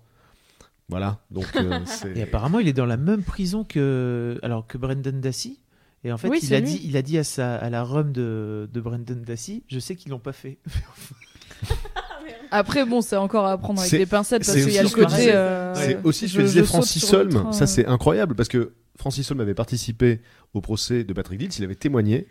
Et euh, Le bon gars. donc, le, le- le- la particularité de Holm, c'est qu'il avait l'habitude de raconter ce qu'il avait fait euh, à la troisième personne. Et euh, donc, il avait une manière très particulière de s'exprimer. Donc, il y avait un inspecteur qui le suivait, qui savait comment il fonctionnait. Et il avait dit en gros que pour lui, euh, voilà, euh, Patrick Dils, c'était pas lui le coupable. C'était pas lui. C'était un autre qui l'avait fait. Mais c'était pas lui, quoi. Donc, c'est un peu ce qui se passe là, quoi. On a des gens qui disent c'est pas lui, donc ils savent ce qui s'est ce qui s'est passé manifestement. Oui, enfin, ou euh, Et- qui veulent euh, leur petite part de, de fame aussi, quoi. C'est possible. euh, ça. On se demande. Ça peut être ça, que tout le monde se réveille trouve, euh, euh, quand euh, la moitié de l'Amérique regarde le docu, c'est pas non plus. Ce- euh, Ce que je trouve assez innocent, palpitant dans cette histoire, c'est que donc on est en temps réel, quoi. On est au cœur de, de- de- des- de- des faits, donc euh, tout peut arriver, quoi. Peut-être Demain, on peut trouver le vrai coupable. Et là, Mm. coup de théâtre total, retournement de situation. Donc, qu'est-ce qui se passerait si ça arrivait, ça? Donc, euh, pro- nouveau procès immédiat ou Bah, qu'est-ce qui se passerait? gr- grâce à la popula- popularité du documentaire, il se passerait un truc. Mm. Parce Oui. que si, si ces deux euh, euh, jeunes femmes n'avaient pas euh, suivi l'affaire, filmé l'affaire, si c'était pas devenu un, un hit Ouais. mondial euh, sur, sur Netflix, euh, moi je suis pas sûr qu'il se passe un truc parce que, vu Ouais, que c'est sûr. clairement les flics Mm. du comté euh, sont pas très copains avec, euh, avec Steven Avery. Je, suis, Ouais. je pense que c'est le genre de preuve qui va oh non, on, on s'est débarrassé de cette histoire, on va quand même pas Bah, recommencer là. ça- Pour ouvrir fait, les vieux euh, cartons, on a posé la cafetière dessus, c'est chiant. C'est d'ailleurs ce qu'ils avaient fait pour le, le viol. Euh, puisque donc on sait qu'à une époque, ils savaient que le vrai coupable du viol Un an avant, un était présent, etc. Mais bon, euh, ils ont laissé de côté. Oui, il y a le, truc, le quoi. fameux coup de fil à la prison euh, Voilà. qui dit en fait on a un gars chez nous qui est, dit qu'il a commis tel crime. Ouais. À mon avis, vous Le avez un bolos. gars chez vous qui a été Incroyable, condamné ça. pour ce crime-là et le Ouais. mec Le bolos fait, qui prend. bon, Allô je vais pas faire un, je vais pas Ok. faire un dossier, une note de service pour tous les appels qu'on Ouais. reçoit. Quand même, dites. Tellement énorme. L'écologie, on y pense ou pas? C'est fou. C'est tellement gros, quoi. Il y a euh, encore Arnaud, dis donc, il dit plein de trucs Arnaud, intéressants. il est- Vraiment, il, il a, est il a chaud. suivi euh, Making Murderer, qui dit est-ce qu'on parle de Bobby Dassey ou pas? Ah oui, Donc Bobby Bobby Dassey et Dassey, son qui est le oncle, frère de euh, et Brendan son oncle Dassey. la moustache là, Oui. qui ont tous les, la qui ont moustache. tous les deux des, al- des alibis pour se pour se pour se Ouais. dédouaner euh, mutuellement de. Oui, c'est les deux des seuls faits. qui en fait s'annulent euh, l'un voilà. Très bizarre là aussi. Qui avait effectivement donc euh, la Libye chelou, je sais plus exactement. Donc ce que l'oncle, c'est celui qui genre passait en voiture Ah et oui. dit qu'il a vu Teresa euh, prendre des photos. Et euh, qu'après il est repassé ouais, et elle était plus là ou un truc comme ça. Et, Et le... Les heures coïncident pas. Les non, heures c'est pas. En fait, lui, il dit qu'il a vu Teresa euh, en passant et que genre en repassant, elle était plus là. Et le donc Bobby, le frère de Brendan, il dit qu'il est passé à un, moment différent et que Teresa était encore là. Ou enfin, c'est une histoire Sauf- comme ça. Sauf que le. Sauf que la chauffeuse du bus ça. scolaire où, euh, où Bobby était censé être, elle a vu Teresa euh, au moment où Bobby Oui, dit qu'il la voyait plus. Ouais. Donc euh, c'est et qui dit bah ouais mais je regardais pas par la fenêtre ou un truc comme ça. Enfin, Jean-Michel Alibi vraiment. Ah oui oui oui. Alors oui donc le. C'est lui qui a accès à la, à la- au gun aussi de. Voilà. Voilà. bah lui il est dans la place hein, clairement. Et euh. euh, Bobby euh, Dassey, donc si euh, je dis pas de bêtises, avait des, des griffures dans le dos. Et il a dit que c'était euh, son chat ou son chien qui l'avait griffé. Oui. Donc voilà, ça aussi Et c'est qu'il c'est était louche. allé euh, tirer des lapins et, ou je et- sais pas et on quoi, lui a pas demandé d'alibi. Donc euh, voilà. C'est quand même. euh, Voilà. C'est peut-être qu'il faisait des parties fines avec Ken Kratz, on ne sait pas. On sait, on sait On pas, mais sait tout pas. est possible. Et l'avocat euh, blond à lunettes. là. Oui. Ah, lui, je le vois trop Ah. filmé en fait. lui. Ah Je le bon dîner. Ah ouais. T'as vraiment envie de faire un dîner avec tous ces gens. Et le pire, c'est que c'est des vraies personnes. Et oui. Ouais, c'est ça qui est incroyable. ça. Et que la plus, enfin, il leur est rien arrivé de mal. euh, bah, c'est les deux réalisatrices. Donc, dans l'article de BuzzFeed, euh, il y a une question sur euh, est-ce que les policiers, enfin, les forces de l'ordre qui ont visiblement, peu importe qu'ils soient coupables ou pas, qui ont clairement déconné, puisque comme il y avait conflit d'intérêts, ils étaient juste pas censés s'occuper de ça, les flics du Manitoba County. Est-ce qu'ils ont été euh, punis, destitués, euh, rétrogradés? En fait, non. Il y en a eu genre deux qui ont eu des awards. La plupart sont à la retraite Ouais. avec les honneurs, en mode oh, vous avez bien bossé quand même. Bah oui. Vous avez attrapé ont- un attrapé coupable le de méchant. viol et un coupable de meurtre. Alors bravo, Ah bravo les gars. Et il faut bien sûr rendre hommage euh, à ces deux avocats, comme tu le Bien disais, sûr. qui sont incroyables. C'est ils les héros de la série. jusqu'au bout, avec celui qui ressemble à Stephen, à Stephen Colbert. euh, Dean, si tu me. Deux gouttes d'eau, quoi. Non, John Oliver, non Moi je trouve qu'il ressemble grave à John Oliver. Alors, euh, Attends, Stephen Colbert, c'est bien celui euh, à Si, si, lunettes avec avec, les avec, avec l'oreille euh, l'oreille bizarre. Hein, C'est vrai. euh, Voilà, il a, il a un petit air. Ça marche il y a- il y a pour beaucoup- John. John il a, Oliver, il a beaucoup de, un- un mix il a des beaucoup deux, de en fait. sosie, le fameux Dean. Ouais. Oui. Euh, Moi je pense que Clémence le kiffe parce qu'on dirait John Oliver et que John Oliver c'est son gars sûr. Mm. Et que c'est un chevalier blanc de la justice. Hello Dean. Alors, il y a, sur le chat, ça parle du fait que Obama effectivement ne peut pas, euh, ne peut pas intervenir. Alors en Euh, fait il y a une pétition qui a fait plus de 200 000 signatures et euh, la pétition était adressée à la Maison Blanche. Elle a été faite I'm Sandra, and I'm just the professional your small business was looking for. But you didn't hire me because you didn't use LinkedIn jobs. LinkedIn has professionals you can't find anywhere else, including those who aren't actively looking for a new job but might be open to the perfect role, like me. In a given month, over 70% of LinkedIn users don't visit other leading job sites. So if you're not looking on LinkedIn, you'll miss out on great candidates like Sandra. Start hiring professionals like a professional. Post your free job on linkedin.com/people today. Via le serveur de la Maison Blanche. Sauf que comme c'est un cas au niveau d'un État et pas un cas fédéral, Obama ne peut pas euh, accorder de grâce. Il faut que ce soit le gouverneur de l'État qui accorde une grâce. Et le gouverneur de l'État a dit lol, non. Il a De- dit qu'il toute n'était pas façon, prêt euh, à pardonner. Si, euh, si Obama faisait ça, ça passerait pour, pour une manœuvre euh, politique, pour- histoire de sortir en beauté, quoi. Oui, ça le rendrait Alors pas que- innocent, ouais. clairement. Une grâce, une grâce, Ouais. c'est pas innocenté. C'est euh, Ouais. Mais c'est d'ailleurs pour ça qu'à la toute fin, euh, les avocats de, de Steven essaient d'amener le, le cas euh, au niveau fédéral. Euh. Je Oui. sais pas si vous vous souvenez. Mais ça, c'est aussi pour une histoire, je crois, de transfert de prison ou un truc comme ça, non? Mm, À la base, c'est plutôt parce qu'ils se rendent compte que dans l'État, enfin en tout cas, je, je pense qu'ils le présentent comme ça. Ils disent en fait comme on s'en sort pas et qu'on prend des râteaux sans arrêt au niveau de l'État, etc. C'est vrai. Et qui tombe tout le temps sur le même juge en Le plus. fameux même oui, juge. Fameux ah euh, Patrick Willis qui clairement a il juge. était pas parti gagnant lui. Il y a Oui, il y a qu'un- 15 il y juges dans le. Alors ça vraiment j'ai pas compris. Est-ce que c'est possible que quand tu fasses appel d'une- d'un jugement, C'est le même juge. ce soit le même Très juge C'est- bizarre, Alors j'ai lu, en fait c'est obligé. Ton- si ton appel concerne ce procès-là, c'est obliga aux US, c'est obligatoirement le même juge, sauf s'il est plus en exercice, qui accorde ou non l'appel. Et ensuite, s'il dit non, tu peux passer à, tu peux passer à autre chose. Mais en vrai, ils l'ont pas vu 12 fois le juge. C'est juste pour le premier appel, c'est légalement le même juge qui connaît le dossier, qui a suivi tout le procès, etc. Mais dans combien de cas le même juge se déjuge en disant oui vous avez raison j'avais un doute.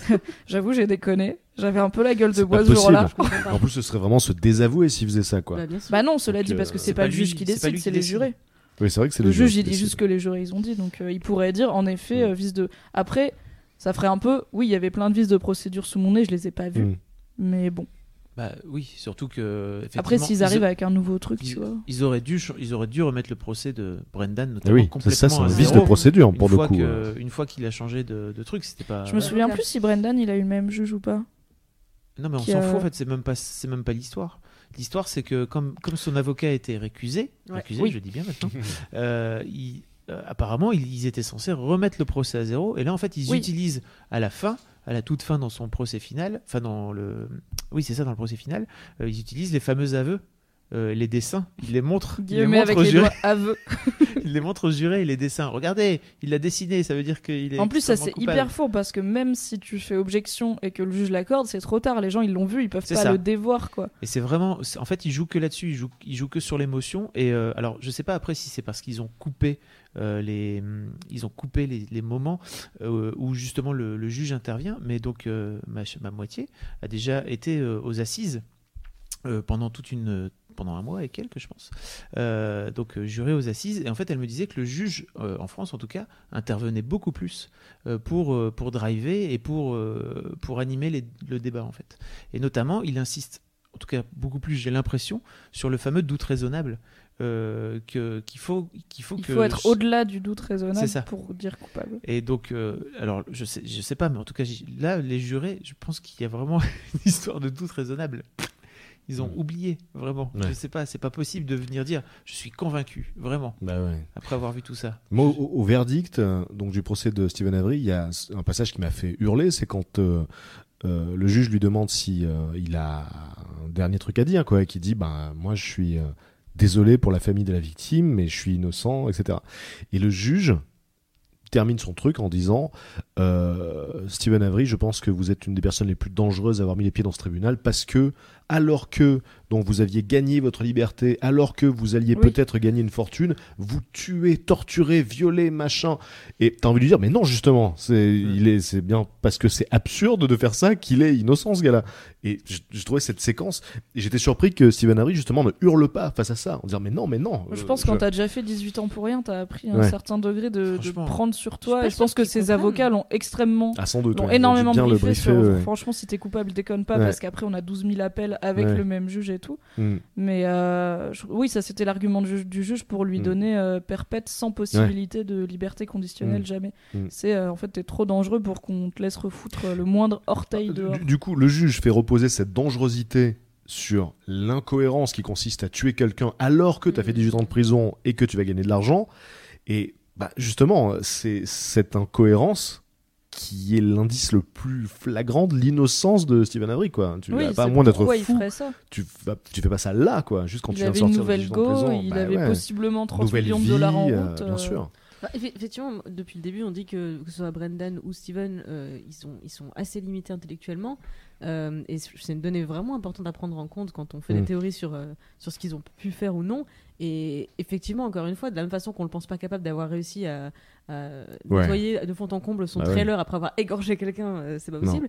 De la même façon, je pense que 36 millions de dollars, tuer quelqu'un, vraiment, c'est une décision facile. Enfin, Ah bah oui, même oui. avec 78 de QI, en fait, tu, tu, tu peux la faire, cette décision. C'est clair. Bah, pff, tu- oui, après tu peux pas savoir, c'est une pulsion. Enfin, tu vois, je, je sais pas si c'est si les tueurs sont rationnels comme ça, tu vois. je- Mais il aurait fallu qu'il y ait des, des antécédents de, de pulsions criminelles Oui, comme ça, mais ça. en l'occurrence, il n'y en a pas. Avec le chat. Il y a le chat. Le, le- le Le chat, c'est pas super bon signe. qu'on lui a qu'on lui a imputé, Ah oui. bah, il n'était pas coupable. Il y avait donc pas il y a de que slip. ce chat. c'est vrai qu'il ne. L'accusé ne possède aucun sous-vêtement. Voilà. C'est ma phrase préférée vraiment vrai, de le tout coup le du slip, incroyable. C'est le moment où j'ai fait pause et j'ai fait quoi? Il a pas de slip. Qui n'a pas de slip? Oh là là. Steven Avery n'a pas de slip. Donc, euh, mais, a- mais en plus, oui, il y a tout un côté. euh, Enfin, il est facile comme bouc émissaire, quoi. Il vient de la famille un peu chelou du coin, euh, qui a la casse, qui vivent un peu entre eux à l'écart des autres. Ouais. Il est pas très malin. Il a pas d'argent, il a des antécédents, mais en même temps, euh, enfin, je pense qu'il a pas non plus grandi avec une éducation hyper, euh, Mm. Hyper fraîche, même au niveau scolaire et tout. Donc, euh, c'est plus facile de dire, euh, regardez, c'est ce gars-là qui a euh, violé ou tué ou les deux des jeunes femmes de bonne famille, des petites chéries de l'Amérique, que de mettre le, le- le truc sur quelqu'un de Mm. plus respectable socialement entre guillemets, quoi. Alors je trouve qu'il y, a un- il y a un passage étrange dans, dans le procès de, de Brendan quand euh, le, le, le procureur lui dit euh, oui euh, comment est-ce que vous auriez pu euh, in- inventer tous ces détails sordides horribles etc et Brendan dit je les ai lus dans un livre. Et toi tu lui dis mais dans quel livre vous avez pu voir ça? Et il donne un titre il dit le collectionneur.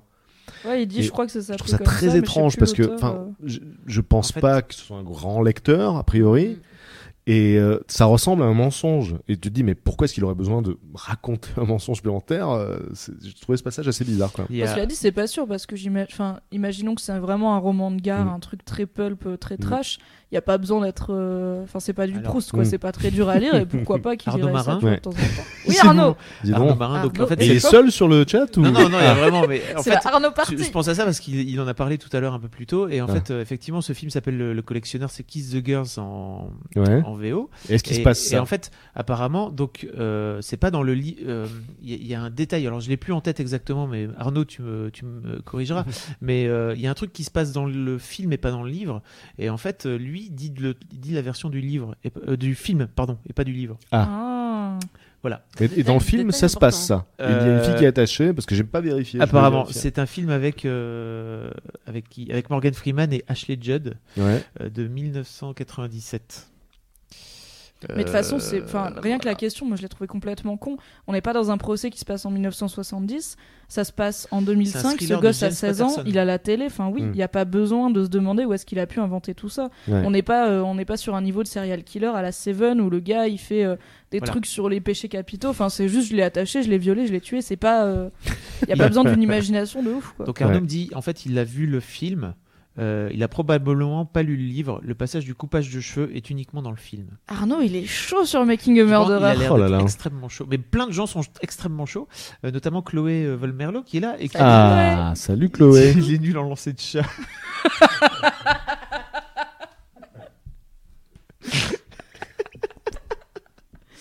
Mon Ah, Dieu. c'est chaud. Putain, le mec, il est en zonzon pour toute sa vie. Euh, ah, euh, Chloé qui dit qu'apparemment sur le, sur le Wikipédia euh, anglais, ils disent qu'il y aurait vraiment eu des problèmes côté juré, qu'il y avait des peurs de représailles euh, assez craignos, et qu'il y, avait donc. Donc ça, apparemment, ça vient du Wikipédia. Alors, je sais pas après si Wikipédia est une source fiable, mais euh, il y avait des liens de famille entre certains jurés et les mecs de la police familiale. Mais en fait, En de même temps, on a l'air d'être tellement dans un petit, Bah, dans les- un petit Ouais, bled, ça a l'air assez consanguin d'une que- manière voilà. générale. Touche avec tout le monde dans ouais, cette ouais. histoire. Donc, euh, Parce que déjà, donc pour l'affaire de viol, il y avait l'histoire que euh, il avait eu Stephen Avery avait eu des embrouilles avec sa cousine et sa cousine était la femme du shérif et du coup euh, c'était montré comme un- une possible raison pour laquelle le shérif aurait été euh, tellement euh, euh, Ouais. motivé à l'idée de c'est faire accuser ouais. Stephen Avery. Mm. oui. Donc, a- euh, donc, enfin ça, oui, ça m'étonne pas qu'il y ait des jurés qui aient de la famille. Enfin, ils ont l'air d'être 50 hein, dans ce bled, donc forcément, au bout d'un moment, tu c'est retombes sur les tellement sordide comme histoire et triste en fait. C'est clair. ça lui vient de Moi, ça m'a vraiment euh, glacé le sang par rapport au système judiciaire américain. Enfin, voilà, par exemple, toute l'affaire euh, Florence Cassez m'avait m'avait refroidi, donc peut-être de façon pas très justifiée, mais euh, peux, sur le euh, fait tu d'aller Tu peux- tu d'aller au Mexique. Tu peux faire un, un update. Euh, Florence Cassez, c'est une, une Française qui, qui était au Mexique. Elle s'est fait euh, arrêter pour euh, trafic de drogue, je crois. Euh, et en fait, elle est restée en prison pendant 12 ans, je crois, de mémoire. Euh, coupable ou pas, je sais plus exactement. Enfin, c'était pas. Il y avait très- une histoire où c'était avec son mec, Ouais, mais son mec c'était- était mexicain. Voilà, elle était au moins pas- liée au truc, mais elle-même coupable, je ne sais pas. Mais toujours est-il que, enfin, elle avait aussi pris 60 ans de prison, je crois, et bon, c'est grâce à des accords diplomatiques avec la France qu'elle a réussi à être libérée. Donc je m'étais déjà dit, ouh, c'est un peu chaud. Il y a certains pays comme ça où tu sais que si tu te fais prendre, euh, enfin, accusé d'un crime et que tu n'arrives pas à te défendre, tu peux passer beaucoup de temps en prison potentiellement. Euh, Peut-être à tort, mais les États-Unis, je vois ça comme un pays développé. Et de, de voir euh, comment se déroule un procès là-bas, franchement, il y a, c'est pas du tout. Oui, c'est pas effectivement euh, due process. Enfin, on n'est pas du tout dans le respect des droits de, de la Ah non. défense. On est, euh, enfin, c'est c'est complètement hallucinant. Je, je me dis, euh, ok, donc dans certaines euh, régions des États-Unis, si je me, je saigne d'un ongle dans un taxi et que plus tard dans la soirée, le, le chauffeur du taxi commet un meurtre ou un meurtre Mm. est commis dans ce taxi, potentiellement, moi, je vais pouvoir me retrouver incriminé et peu importe que ma que le fait que euh, ma, ma présence ici n'ait aucun sens, qu'on me trouve aucun motif, qu'on que, que je sois complètement en dehors de cette histoire, à partir du moment où ils ont mon ADN sur le lieu du crime à ce moment-là, euh, Ouais. c'est bon, ça suffit à me condamner à, à prison à vie, visiblement. C'est ce que dit un des avocats, hein, ben, Dean. euh, Ouais. Dean, c'est son prénom ou c'est Dean. Ouais, C'est Dean Dean, Strang. Dean String. Euh, voilà, il y, a- il y a un passage où il, où il dit que euh, vous pouvez. Euh, vous pouvez affirmer que vous ne tuerez jamais personne. Par contre, vous pouvez pas être sûr qu'on vous accusera jamais de meurtre. Ah oui, non, c'est l'autre justement qui dit ça. C'est l'autre qui dit ça Ouais, c'est une Ouais. phrase qui m'a glacé le sang. ouais, bah ouais, ouais, ouais. Et c'est vrai quoi. Si un jour on vient te voir et qu'on fait c'est toi, Mm. tu fais? Ah bon? Ça Mm. suffit en fait pour, euh, pour foutre le ça. Il y a Astré qui dit euh, Perso, j'arrive pas du tout à faire le lien entre la cousine d'Avery qu'il coince en voiture et les procès qui suivent contre lui. Est-ce qu'il y a un rapport? En vrai, Alors en il y a- fait, il coince. Enfin, c'est pas. Il, il y a sa cousine qui porte plainte pour exhibitionnisme parce que donc il la coince putain, et il se. Enfin, de ce Ah qu'elle dit, genre elle est en train de conduire, je sais pas quoi, et le gars euh, sort des bois pour se branler euh, devant sa voiture et elle était un peu là en mode bof, c'est pas la première fois. Enfin, ok, ok le Wisconsin et euh, et cette meuf, donc sa cousine, C'était classique, avec Wisconsin. qui elle. Ouais. stay golden, Mais stay c'est- classy. mais c'est pas du tout l'histoire en plus apparemment c'est du c'est du bobard non? La meuf voulait le en fait euh, Franchement, c'est dur à c'est elle qui savoir. racontait c'est elle qui racontait des rumeurs sur euh, sur justement elle passait son temps à raconter des rumeurs sur le fait qu'il se Oui. baladait à poil partout En, lui- gros, elle passait son temps à aller boire des coups et à bitcher sur Steven. Ouais. Pourquoi on ne sait pas. Est-ce qu'il y avait un fond de justification On ne sait pas trop. C'était la femme du shérif et du coup, quand Steven, enfin quand cette, cette euh, Penny est violée euh, dans le coin et que c'est vers Steven que les soupçons se tournent directement, on se, on- comme le documentaire est Avant fait, ça, on se dit que. Il y a une histoire, en fait, il la pousse sur la route, tu sais Parce qu'en fait. euh, Alors je me souviens de l'histoire où il se peu- touche il- le zigouigoui, mais pas peu- l'histoire où il la si je me souviens bien, en fait, c'est vraiment dans le premier épisode où je trouve Ouais. il, il montre bien à quel point euh, euh, tout, tout son passé ramène à un moment donné vers, vers enfin le le ramène vers lui en fait euh, quand, quand il y a cette histoire de, de meurtre. Euh, si je me souviens bien en fait donc cette fameuse nana passait son temps à bitcher sur lui et lui il est vénère et en fait il va la il va la courser en voiture et en fait euh, il était avec son gun. Bon, c'est pas forcément Ah extrêmement oui, intelligent. Et en fait, euh, il l'a menacé de lui, en lui disant, enfin en tout cas c'est ce qu'il raconte, il dit qu'il l'a il menacé en lui disant d'arrêter de raconter de la merde sur lui, etc. Et en fait, euh, donc apparemment il a rien fait de spécial, juste de lui dire, en fait si tu continues ça va chauffer. Et en fait la meuf est allée porter, euh, est allée Elle est allée porter plainte. plainte Voilà. à son mari, Voilà. qui est le shérif. Voilà. Et que- pas très longtemps après, il y a une dame qui dit qu'il y a un mec qui l'a violée et qui ressemble beaucoup Et à donc- Steven Avery. Donc ça en fait c'est vraiment le, c'est le début de, de l'histoire du bouc émissaire. En Mm. fait, En si ça se trouve, terrible. tout ça, c'est parce que euh, parce que sa cousine avait décidé de bitcher sur lui et sur lui et que il Parce a qu'il a Bah menacé ouais. sa cousine. euh, parce que bon, Oui, pardon, enfin, parce suis- que parce qu'il a menacé sa cousine team, euh, possiblement avec une arme à feu quoi. Si ça se trouve, euh, ça date de 1982, euh, il était bourré et il a déconné et on en, on en est là quoi. C'est Et ça. on peut parler aussi euh, de l'impact qu'a eu le documentaire sur la communauté euh, du net et comment le net s'est emparé de l'histoire et comment il est en train de Ah. d'influencer aussi ce qui se passe aujourd'hui autour de ce. Je suis pas allé sur le cas- fil Reddit, mais Ah, pas allé que sur Reddit. dé- déjà, il y Ils a sont tout- il y a- 48 000 Il y, a cette histoire autour des, des Anonymous qui ont décidé de rendre publiques euh, les correspondances entre deux des flics qui apparemment euh, avoueraient dans leur correspondance privée que voilà c'est un coup monté. Mais comment Mais- ils les ont bah, Je sais pas comment ils sont débrouillés, mais apparemment c'était plutôt une menace sans l'air. parce que depuis euh, Ah, rien un n'a coup été dans l'eau, euh, genre euh, ouais. on va sortir les lettres où vous Voilà. écrivez. Depuis que- rien rien n'a été euh, dévoilé euh, pour le moment, mais en Oui, tout cas ils alors, ont parce que quand ça. même, histoire extrêmement chelou, donc on en vient au moment où à la fin ils disent que quand ils font un Que sont-ils devenus dans l'épisode 10, Mm. qui est devenu Ken Ah, Kratz, là là, oui, là il a sûr. donc été, euh, il a été mon préféré. forcé à démissionner, enfin il a été démis de ses fonctions Oh là parce que il avait harcelé sexuellement une femme victime de violence conjugale qu'il était censé représenter, donc vraiment vraiment style Mais classique. pas, mais pas qu'une, apparemment d'ailleurs. Pas qu'une, Pas qu'une, mais c'est celle-là qui a porté il y en a plainte. il y en a plusieurs qui sont, qui sont Ouais. d'habitude, qui sont euh, sortis du bois, oui. Et il y a un moment où il écrit au département de justice du Wisconsin euh, pour plaider sa cause et dire qu'il faut pas le destituer. Et il parle de. euh, Enfin, il y a un genre de menace euh, à peine voilée de. Euh, en gros, euh, vu mon implication dans l'affaire euh, Avery et euh, Holbach, euh, vous avez tout intérêt à ce que je reste en poste ou un truc comme ça. Donc là. Enfin, Ouais, bon, après, ouais. c'est sûr qu'on est biaisé parce que c'est après avoir vu les 10 heures de documentaire Oui, et tout, mais Puis parce qu'on est à peu près convaincu de toute façon que c'est FDP.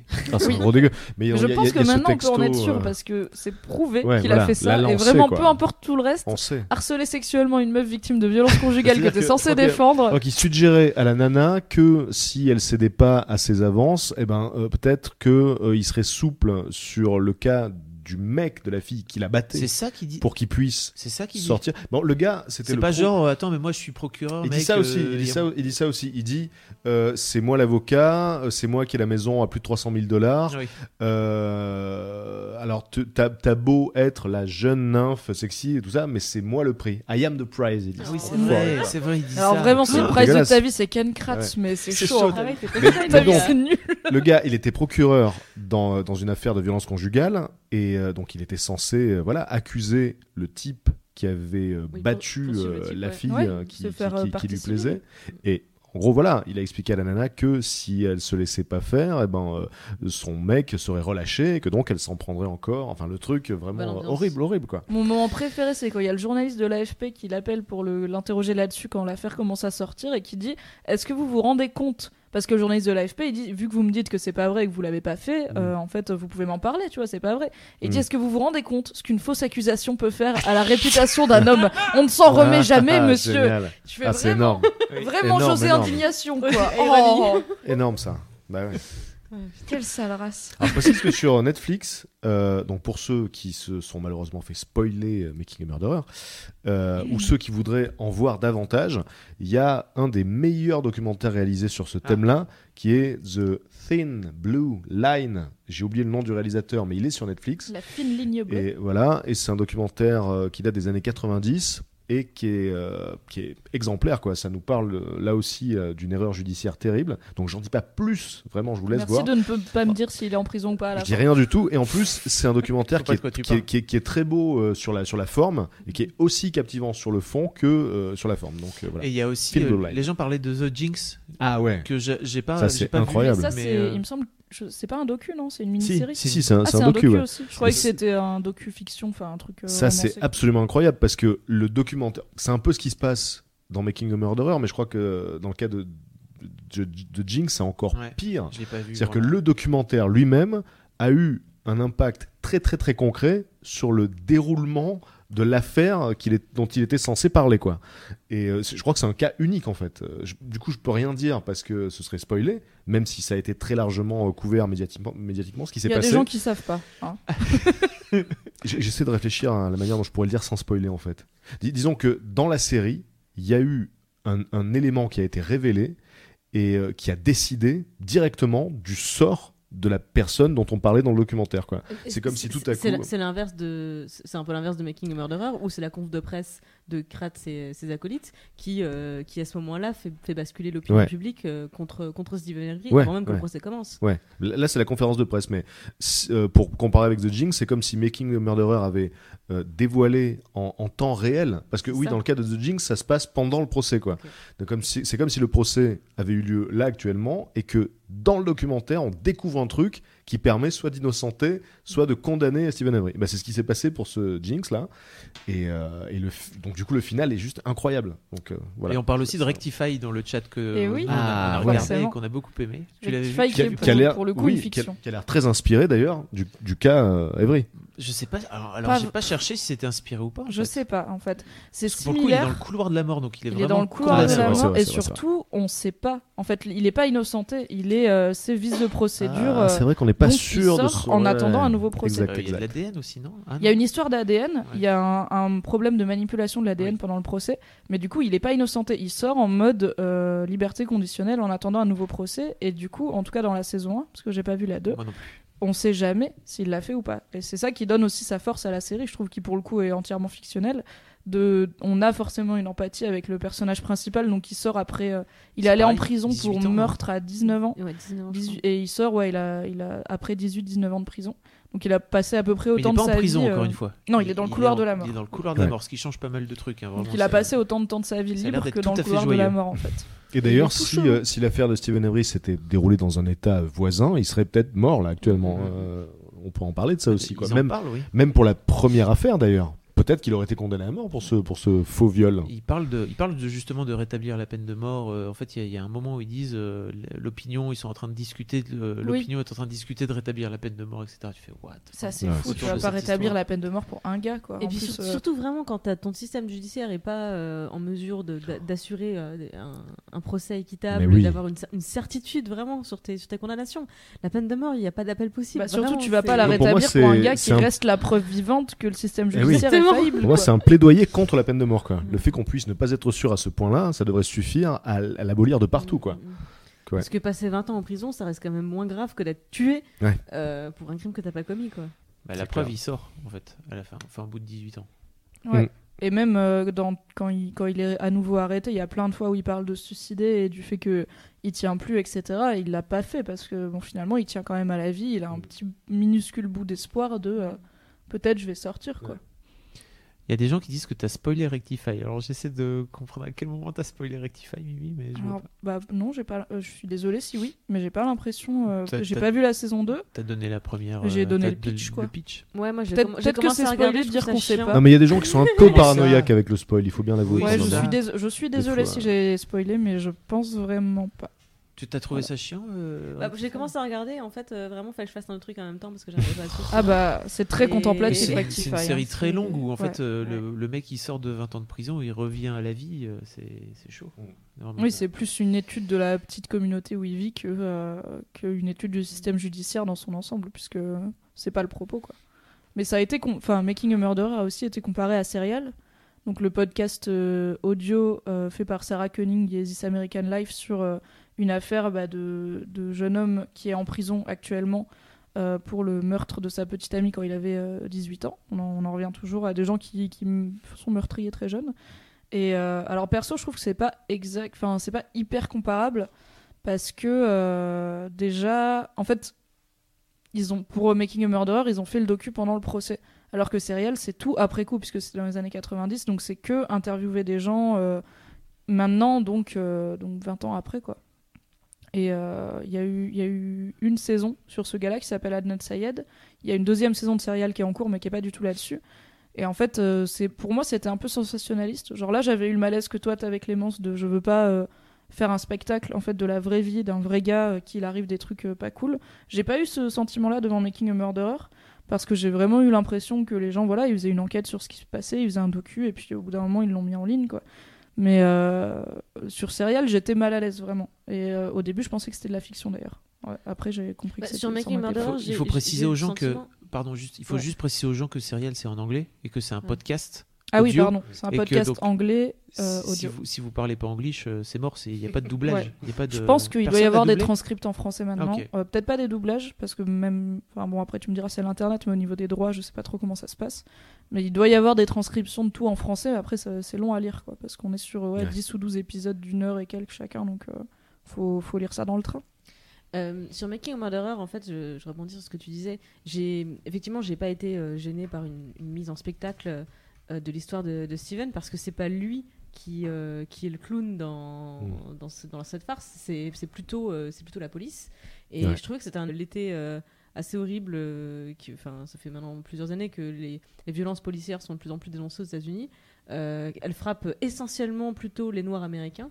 Et, et là, on est sur euh, l'archétype euh, du blanc, euh, de la campagne paumée, etc. euh, le American white trash, euh, moyen, voilà. Ouais. Donc le- typiquement le genre de le, le genre de mec qui euh, bah, se, se- se ferait pas, euh, enfin, Mm. un peu le, Mm. le cumul des privilèges, enfin sauf euh, la Oui, disons quand on parle de- d'abus de pouvoir policier, on pense pas forcément à ce type voilà. de victime-là. Et, et je trouvais ça extrêmement, euh, enfin, un écho vraiment intéressant que, que, ce- que cette victime d'erreur judiciaire, en tout Ouais. cas sur, sur ce procès. Cela dit, dans le ça. cas de la famille Evry, on peut parler d'une autre forme de discrimination, puisqu'il faisait partie d'une famille un peu ostracisée, quoi.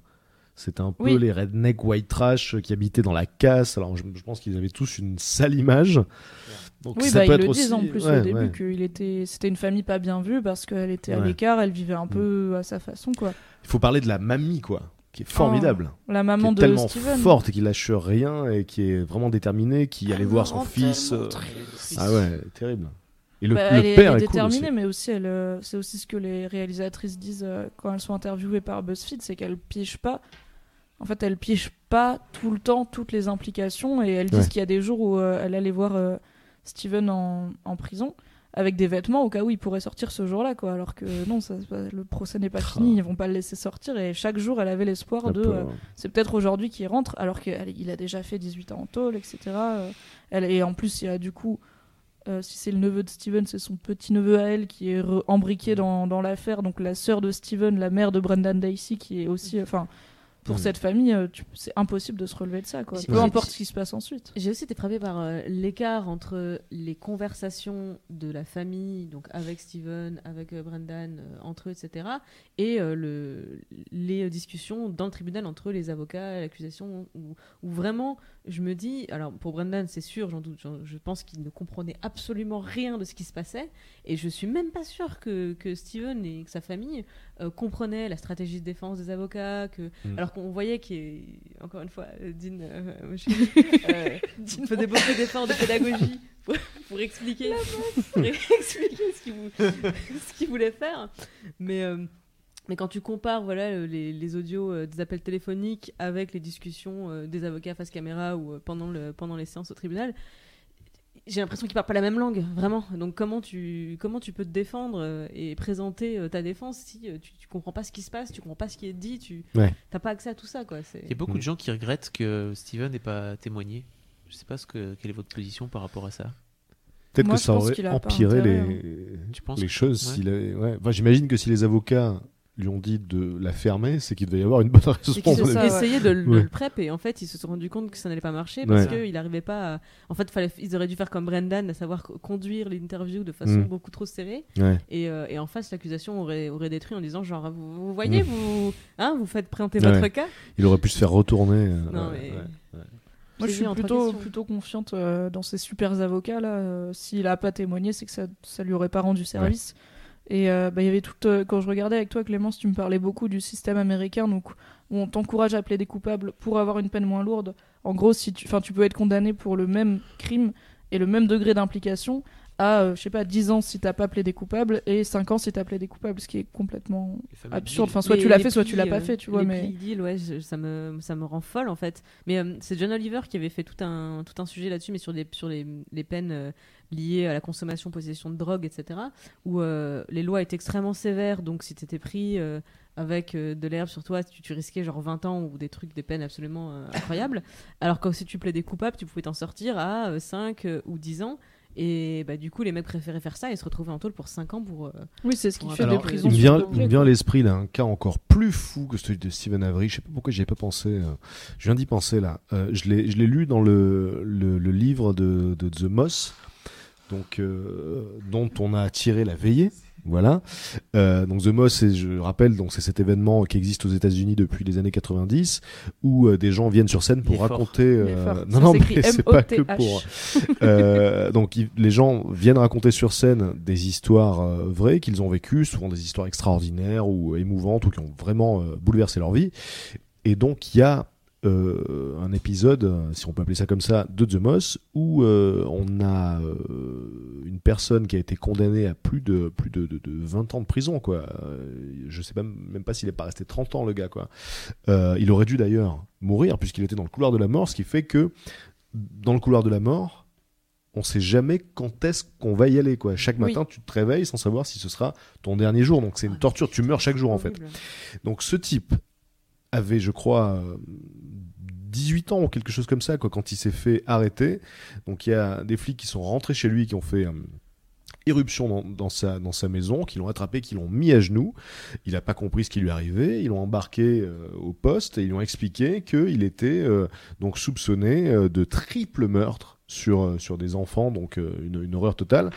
Et il a appris par la suite que les flics reposaient leur accusation sur un aveu qui aurait été fait par une espèce de Brendan, c'est-à-dire un simple d'esprit du quartier euh, qui, qui, qui a, qui a dit avoir vu. Donc voilà, on sait comment ça, fonctionne. On imagine très bien comment les flics ont pu du coup obtenir le truc. Et il se trouve que le jeune qui a été arrêté était un peu le coupable idéal parce qu'il y avait des soupçons de rituels sataniques sur la mort des trois gosses et le jeune en question euh, était toujours habillé en noir, écoutait du métal, avait des bah, cheveux écoutez, longs, euh, avait des t-shirts sataniques, etc. C'était un LMO. Donc c'était c'était. C'est- C'était un bon client, le gars. Il a passé donc voilà plus d'une vingtaine d'années en prison où il a été massacré par à la fois ses, ses- ses collègues de cellule parce que voilà c'est le pire crime quoi. Tu, Tu tues tues des enfants, enfants. c'est l'horreur.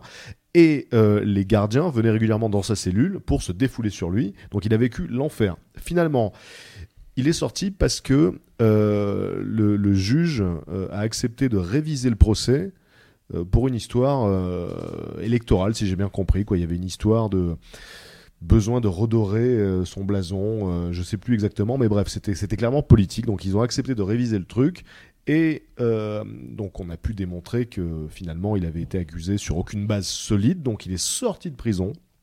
Et dix mois plus tard, il se retrouvait euh, sur la, la scène du, du MOS pour raconter son histoire. Et il explique que, euh, voilà, évidemment, euh, encore aujourd'hui, il n'y a pas une journée qui s'écoule sans qu'il soit terrifié euh, à, chaque, instant. Il peut pas dormir la nuit, il revit tout ce qu'il a vécu, etc. Mais il dit, je sais que je vais m'en sortir parce que ce que si, ces 20 ans de prison m'ont appris quelque chose, c'est que je, je pouvais, je savais me battre, quoi, que je pouvais me battre, que je pouvais lutter. Et ouais, je pense à ce cas qui est très similaire en fait. Sans doute euh, un témoin euh, limité intellectuellement à qui on a extorqué un, un aveu parce que le type avait le profil euh, recherché quoi. Donc pour un Steve Avery, combien de personnes dont on n'entend pas parler qui doivent Mhm. vivre le, le même truc? Oui, c'est Voilà. pour ça que ce documentaire a des telles répercussions. Ouais. Et quand tu disais tout à l'heure, Clémence, que du coup ça te, ça te faisait vachement flipper l'idée de peut-être un jour euh, aller aux États-Unis et te retrouver mêlé à tout ça, je pense que vu la surprise, que enfin, la surprise et la réaction très vive que le documentaire a généré, j'ai envie de dire heureusement que les gens sont un peu surpris et scandalisés. Et certes, le système américain a plein de failles, mais euh, je pense que ça reste une. Je pense que le cas de Stephen Avery reste une grosse exception à la règle dans le sens où euh, sinon les gens seraient un peu en mode bah oui, enfin oui, c'est comme ça que ça marche, tu vois. Ils seraient un peu plus blasés et peut-être un peu moins euh, scandalisés par le système s'ils avaient, si c'était vraiment aussi. euh, Mais Je- me demande s'ils sont, sont, s'ils sont scandalisés pour euh, les mêmes raisons que moi, dans le sens où, euh, enfin, moi je, ne- je ne sais pas si Steven est coupable ou pas, donc je, m- mon, mon scandale personnel n'est pas sur le fait que euh, euh, il est victime d'une erreur judiciaire, j'en sais rien. Euh, mon scandale est moins aussi sur, euh, euh, j'en sais rien, les manipulations de la police parce que j'ai pas de preuve de ça non plus. Moi, mon, mon scandale, il est sur le fait que, ok, on ne s'intéresse pas du tout à la cohérence de l'histoire, le, le- ce qu'on appelle le narrative, enfin voilà, dans le, dans le documentaire. On se base uniquement sur des, des preuves matérielles. Et en fait, des preuves matérielles, c'est, elles n'ont aucun sens sans justement l'histoire qui va derrière. Mm. Parce qu'effectivement, de l'ADN, euh, enfin, on peut en retrouver partout. Euh, moi, enfin, je, suis pas, je, suis pas à me dire, j'irai pas aux États-Unis. Je suis à me dire, euh, je ferai attention. Où est-ce que je laisse mon ADN aux États-Unis? Ouais, c'est ça, je ferai attention Ouais. en fait. Oui, oui, Et puis euh, inversement, il y a aussi du, du, du narratif qui n'est qui n'est qui n'est pas euh, qui, n'est- qui n'est pas étayé par le matériel quoi. Comme encore une fois voilà l'histoire de la torture et de l'égorgement dans la chambre qui laisse ça. aucune trace. Donc on, on Bah, a les, surtout on a les deux quoi. Il me semble que finalement ils ont retrouvé que des fragments de corps euh, Mm. calcinés. On voit c'est quelques os en fait. Donc c'est pas comme s'ils pouvaient déduire euh, des- de tout le squelette euh, qu'elle a été égorgée. Enfin on sait Mm. même pas en fait si elle a été égorgée. On a aucune idée. Non, ça de- c'est ça, ça repose juste sur l'aveu entre guillemets de Brendan quoi. Euh, c'est c'est lui qui a, qui a raconté toute l'histoire qui a été reprise ensuite par le, le procureur. ouais. C'est surtout le moment où, où, en fait ils lui disent qu'il a tiré une balle en fait, alors que Voilà, personne. attends, euh, ça, ça. C'est ça le vrai truc. La en manière fait. dont ils lui font cracher ça, quoi. Oh là là. Enfin, il lui faut pas cracher d'ailleurs. A- Oui, parce que ça c'était important parce que c'est que la c'est que les flics et la personne qui ça. avait tué euh, euh, Teresa qui savaient qu'elle avait été tuée par balle. Et du coup, c'est ce que les avocats de Brendan expliquent, c'est qu'en fait ils l'ont complètement cramé. Ils ont cramé sa potentielle euh, crédibilité en lui disant, en lui parlant eux de euh, du fait qu'on lui a tiré dessus avant qu'il Ouais. l'évoque. Mais bon, ça n'a pas suffi visiblement parce qu'il est quand même en prison. Mais, hein, mais la, la- la scène où, euh, où il parle de, de, de la, de la balle qui a été tirée dans la tête de Teresa, on a l'impression qu'il joue au Time's Up. Mm. Oui. Bon, la tête, qu'est-ce qu'elle avait dans la tête Qu'est-ce qu'il a frappé Il teste plusieurs trucs, je crois, dans mon souvenir, et puis il finit par tomber sur la bonne réponse. Et ça, c'est il c'est lui dit, il lui dit là, c'est le flic qui, Ouais. Ah, qui balle. après Oui, oui, avoir il fait oui de la réponse, tête et tout, Une balle. il lui dit non mais vas-y, dis-le nous qu'on lui a tiré dans la tête, l'entonnoir. tu vois. Il commence Mm. par des questions assez larges, genre euh, Mm. bon, euh, euh, genre c'est toi, qu'est-ce que vous avez fait, qu'est-ce que vous avez fait, mais euh, vous l'avez, vous l'avez attaché, vous l'avez Mm. attaché, vous l'avez attaché où? Vous l'avez attaché dans, le- dans la chambre. Ouais, ouais. Et en fait, ils s'arrêtent pas. Et à la fin, c'est effectivement. euh, Mm. euh, Mais c'est le flic qui mentionne la fait quoi première d'autre? fois le fait qu'il y quoi a eu un coup de feu. Et ensuite, il dit euh, qui c'est qui a tiré? Mm. Et qui c'est qui a tiré pour... Vous lui avez tiré euh, où? Qui c'est qui lui a tiré dans la tête? Enfin bref, désolé. Il y avait un gros indice, c'est quelqu'un qui lui a tiré dans la tête. non, c'est vraiment. euh, Mais comme, comme je m'expliquais aussi, euh, Clémence, en fait, là, aux États-Unis, les procureurs, donc euh, comme euh, Ken Kratz, sont élus et ont donc tout intérêt Alors- à résoudre, à avoir le moins d'affaires euh, non élucidées pour être réélus. je et les shérifs sont élus exactement, aussi, je sais plus exactement quelles sont les positions euh, d'élus.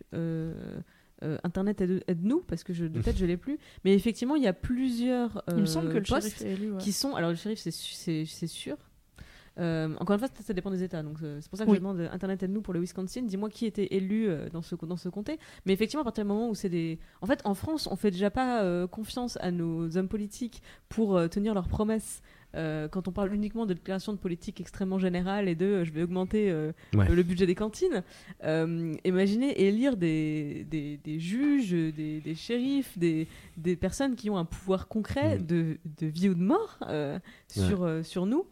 Putain, je. Déjà, je, déjà, enfin, pas d'abstention, s'il vous plaît. et vraiment, Déconnez monde pas. Et euh, Ouais. putain, c'est chaud, quoi. Oui, surtout dans des petites communautés comme ça où euh, tu peux pas te dire euh, oui bah le juge il a pas d'intérêt ou le shérif a pas d'intérêt à ne pas être juste avec moi puisqu'il me connaît pas. Là dans une petite communauté, il y a forcément tout le monde qui a au maximum 2 degrés de séparation avec tout le monde quoi. Si tout, si tout le monde, si l'opinion publique elle est convaincue de la culpabilité d'un mec et que toi juge tu, enfin tu vas dans l'autre sens, euh, bah tu te mets à dos euh, ton électorat en fait, euh, très clairement. Alors je sais bien qu'ils sont censés avoir une indépendance par rapport à ça, mais Oui, bah, c'est comme, euh, comme l'histoire du conflit d'intérêts au début. euh, donc le fait que comme Stephen Avery était en procès contre euh, le comté, normalement les flics du comté n'avaient pas le droit de mener les recherches sur, le, euh, sur la disparition de Teresa, puisqu'il y avait un conflit d'intérêts clair de... Ils sont en procès contre le gars qui est sur la propriété et duquel quand on même a ça trouvé la arrangerait bien qu'il soit coupable parce que comme ça on parle plus du Voilà. de la négociation, il y a plus de millions de dollars. C'est là où ils ont fait rentrer bah, le fameux euh, Tom Fassbender, qui lui n'est pas du comté mais du niveau au-dessus. Et ça n'a pas empêché les flics. Enfin, en fait, je comprends pas pourquoi ils font. Ils, ils prennent les flics du Manitowoc County pour chercher les preuves, mais en les surveillant, puisque c'est ce qu'ils disent, c'est que oui, ils étaient là, mais nous, on c'était était pas là pour les C'était surveiller. pas censé être comme ça en fait à la base. C'est-à-dire qu'ils vraiment le, le deal de base c'était ils vont pas intervenir du tout. Ils vont pas fait, foutre biz- un pied dans le truc. Voilà quoi. et bizarrement ils se retrouvent dans ce truc-là. Alors on Mm. sait pas pour comment, on sait pas Plein de pourquoi. fois en plus. Bah, c'est pas oui. genre juste une fois, ils y Bah, sont allés à fois- plusieurs reprises. fois, fois, à chaque fois comme qu'il y a, à chaque fois qu'ils trouvent une une preuve euh, bizarrement mais effectivement à la base le deal c'était vraiment ils n'interviennent pas Eh oui. on sait Alors, pas est-ce que Et là- comment on est passé peut de parler ils là de vice pas de ok, mais on forme là juridiquement dans le fait que je suis pas Qui- juriste qui et devaient pas intervenir et qui sont intervenus, d'Amérique ouais, tu vois ouais. mais- Bah, en tout cas, c'est ça qu'ils essayent d'appuyer pendant un moment, euh, les avocats de Stephen Avery. C'est Mm. euh, et vous donc euh, rappelons que vous que, que vos employeurs étaient directement impliqués dans un procès euh, à hauteur de 36 000 millions de dollars avec Stephen Ouais. Avery. C'est donc vous qui avez trouvé la troisième fois la clé à côté de la table de nuit qui avait déjà été fouillée. C'est fou. C'est quand même dingo. Il y, a- il y a un moment dans le, dans le procès où les avocats euh, présentent euh, leur stratégie de défense. Salut Dean. Euh, sur, veut vraiment pécho. où- où- en fait, ils expliquent, ils disent euh, bon, euh, la théorie de euh, on m'a, on m'accuse. euh, Enfin, le coup, le coup est monté par la police.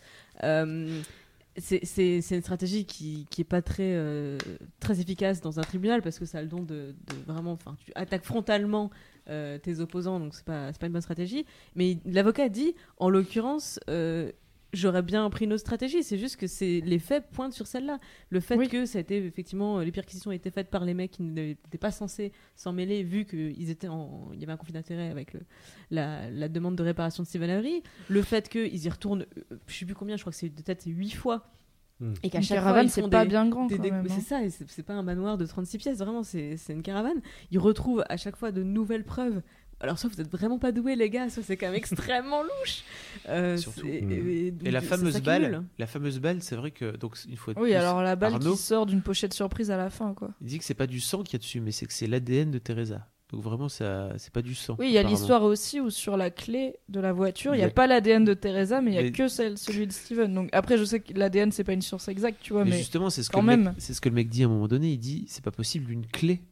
Tu qu'elle utilise tout le temps. Elle a- ça elle a bouge, plein ça bouge tout le temps, machin. Ça devrait, il devrait y avoir plein d'ADN de plein de gens en fait dessus en permanence, parce que tu Ou au moins euh, clé, le- le- celui de la personne. euh, à la base déjà. Donc ça veut dire éventuellement qu'ils ont, qu'ils auraient euh, que quelqu'un aurait. Quelqu'un aurait, bah, quelqu'un aurait euh, nettoyé la, la clé pour la reposer là avec l'ADN. Et ça, vraiment, ça va tellement sur la thèse de c'est les flics qui ont, qui ont fait le coup parce que, en fait, ils ont, ils ont trouvé la voiture. Il y a cet appel, euh, il y a cet appel fantastique. Mm. Ah Où, oui, euh, le fameux coup de fil. Le- donc c'est c'est c'est Lenk ou pas le, le mec Non, c'est l'autre. c'est- Ce- En fait, il reçoit l'appel euh, d'une, on lui signale une voiture disparue, enfin une disparition, et en fait c'est lui qui donne la plaque, comme s'il était en train de la lire, Ouais, comme mais s'il oui. l'avait devant les Mais il yeux. est tellement en euh, train de la lire, quoi. C'est clair. Et donc elle dit, euh, la standardiste dit, euh, oui oui c'est Mais ça, oui. je confirme, et fait, ok d'accord, c'est bon. et euh, je sais noter ou un Il truc n'y a comme rien ça. qui mais- marche dans cette c'est histoire, mais vraiment Non. de A à Z. Il y a tellement de trous en fait. C'est. Mais je, mais je C'est même comprends. plus des que trous là, c'est des... Nous, on l'a, on l'a de loin et on a la- le, bah, le narratif du, du documentaire qui est construit comme ça. C'est vrai que c'est dur de se dire à la place des, des jurés ou même à la place de l'opinion. Le procès il publique dure de 200 l'époque, heures, hein, euh, ils disent euh, ouais. au total. Donc nous on a euh, combien 5 épisodes 6 épisodes? Sur le procès, ouais, je pense que ça, doit être à partir du 4 jusqu'au Et 9. puis même pas en fait, au total on doit avoir 3 heures. Euh, ils disent un peu plus de 3 heures. euh. Parce qu'on a les deux procès, on a aussi celui de Brendan. Ouais, oui, et puis, on- Ah puis c'est beaucoup, entrecoupé de, de discussions, de machins. De la maman qui est triste. Et la maman qui se fait un sandwich et qui est triste. C'est Coldburn. Ah oui, effectivement. il y a Coldburn et il y a l'enculé. le préposé au téléphone. Alors oui, il y a quelqu'un qui est sans doute en prison par erreur. D'accord, pas de problème. J'ai mon sandwich qui m'attend. C'est chaud. bon, très bien. Est-ce qu'il y a encore des gens qui ont des trucs Vous avez encore des trucs à raconter ou euh, on va On a bien Je fait le tour là. si, ouais, on risque de se répéter, je oublié on va pense se là. couper. Je pense qu'on est pas mal. hein. Écoutez, ça fait 1h30 qu'on discute. Parfait. Euh, ça On plus 18 heures de ces, ces dernières euh, 24 heures, n'est-ce pas? Ça Ouais. commence à faire pas mal de live, les enfants. Mm, mm, tout à fait. Oui, tout à fait. Moi, je reste honnête. vraiment effaré par euh, l'image du, du système judiciaire américain et, et, 'fin, cette- la notion de justice qui est, qui est tellement vendue. Encore une fois, toutes, ces, toutes, ces, toutes les séries policières, tout l'imaginaire aut- autour de la, Mm. la justice américaine, etc. etc. Chips. Et à, tra- à travers ce, ce documentaire, vraiment, je, moi, je suis vraiment terrorisée et effarée par ça. Après, à l'inverse, il y a des cas célèbres de coupables qui ont été relâchés. Je pense à O.J. Simpson, Ouais. voilà, qui, lui, pour le coup, tout accusé. Manifestement, il était coupable et il s'en est tiré, quoi. Donc, Il y a euh, une nouvelle le- série d'ailleurs là-dessus qui Ah débarque. ouais qui C'est le s'appelle fameux- American Crime Story. C'est par Ah. le mec qui a fait American Horror Story. Ah, Et c'est sur des vraies histoires judiciaires, mais pour le coup joué avec des acteurs et tout. Donc Clément, ce sera peut-être pas ta cam. ouais. Et d'ailleurs, il y a un lien entre le, le- le procès de Stephen euh, Avery, le premier. Oui. C'est ça, c'est-à-dire qu'ils ont remis à jour, enfin, ils ont euh, foutu des sous dans, le, dans la fabrication de, des trucs ADN euh, à l'occasion du projet de, de- de- du procès Ah ouais. de J. Simpson, c'est pas ça Oui, Ils si, en c'est parlent, ça. Il me c'est semble ça qu'il y a un truc, ouais. En fait, ils, ouais, ils disent que c'est ça qui a euh, permis d'avancer au niveau technique Mm. et que le truc de Stephen Avery c'était une première en- parce que à l'échelle de l'État, je crois, du Wisconsin, Ah. c'était la première fois qu'ils utilisaient ces nouvelles technologies qui dataient de vraiment pas longtemps. Comme elle est pas sur Wikipédia en même temps, elle suit en fait vraiment les, les trucs, tu vois. C'est un peu ça.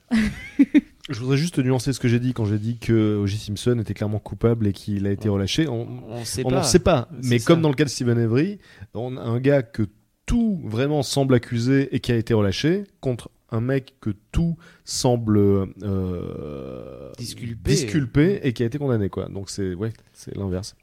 Mais comme, euh, comme on disait, tu parlais des séries euh, policières américaines.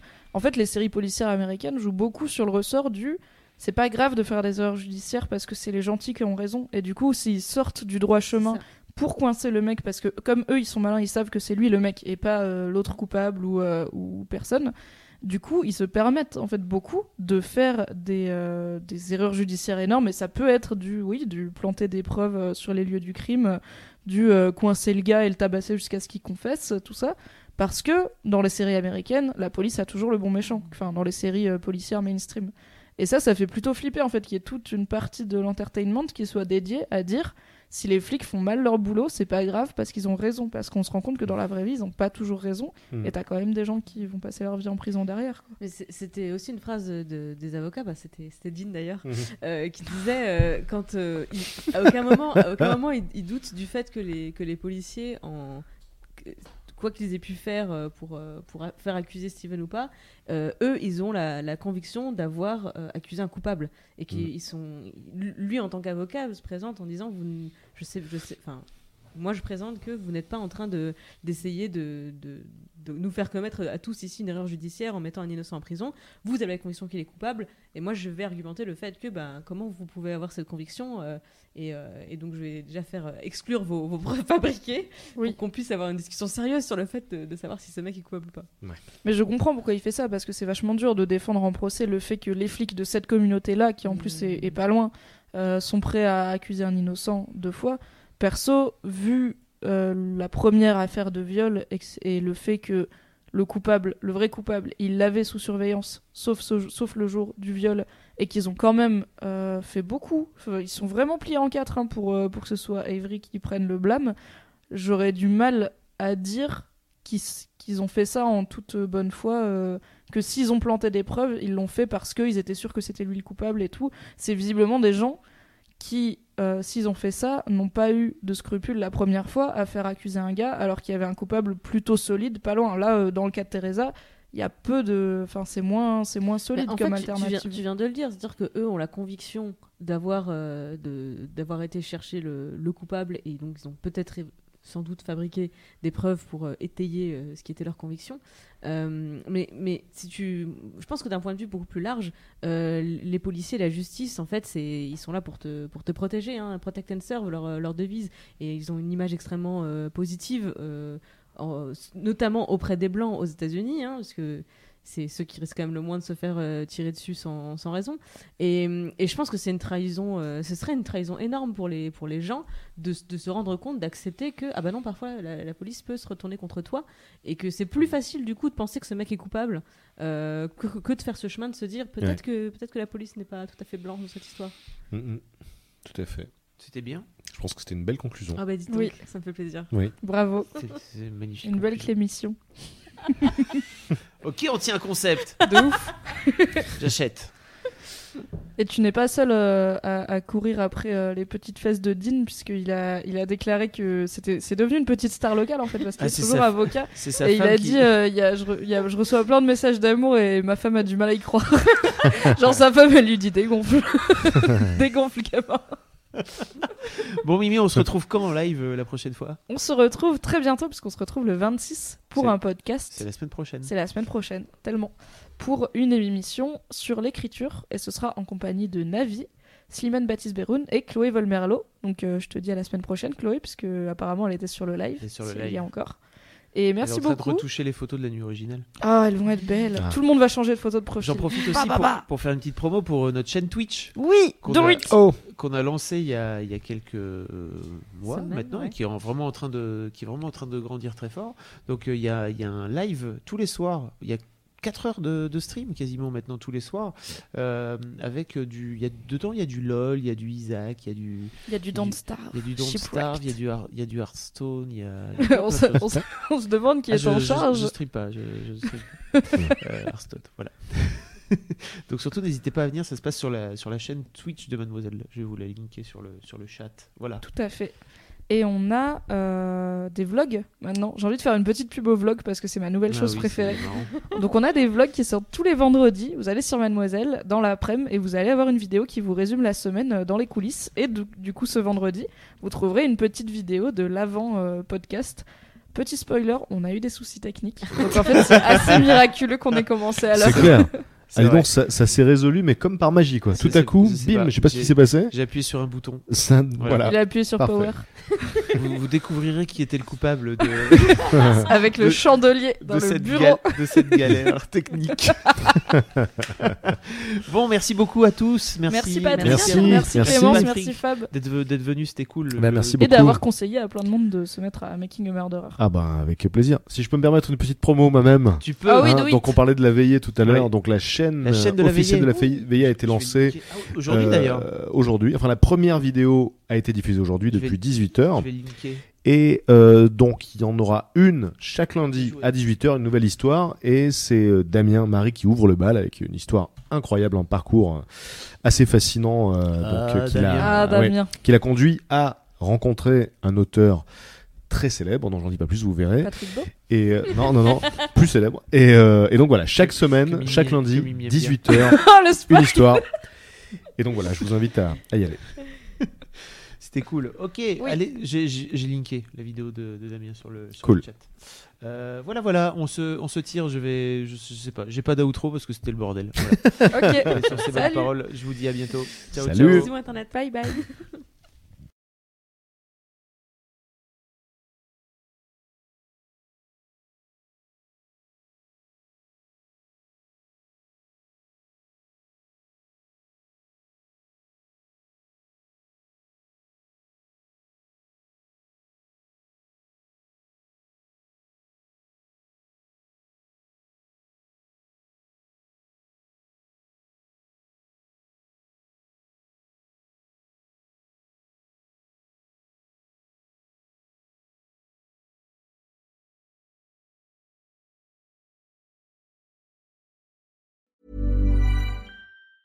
Mom deserves the best, and there's no better place to shop for Mother's Day than Whole Foods Market. They're your destination for unbeatable savings, from premium gifts to show-stopping flowers and irresistible desserts. Start by saving 33% with Prime on all body care and candles. Then get a 15-stem bunch of tulips for just $9.99 each with Prime. Round out Mom's menu with festive rosé, irresistible berry chantilly cake, and more special treats. Come celebrate Mother's Day at Whole Foods Market.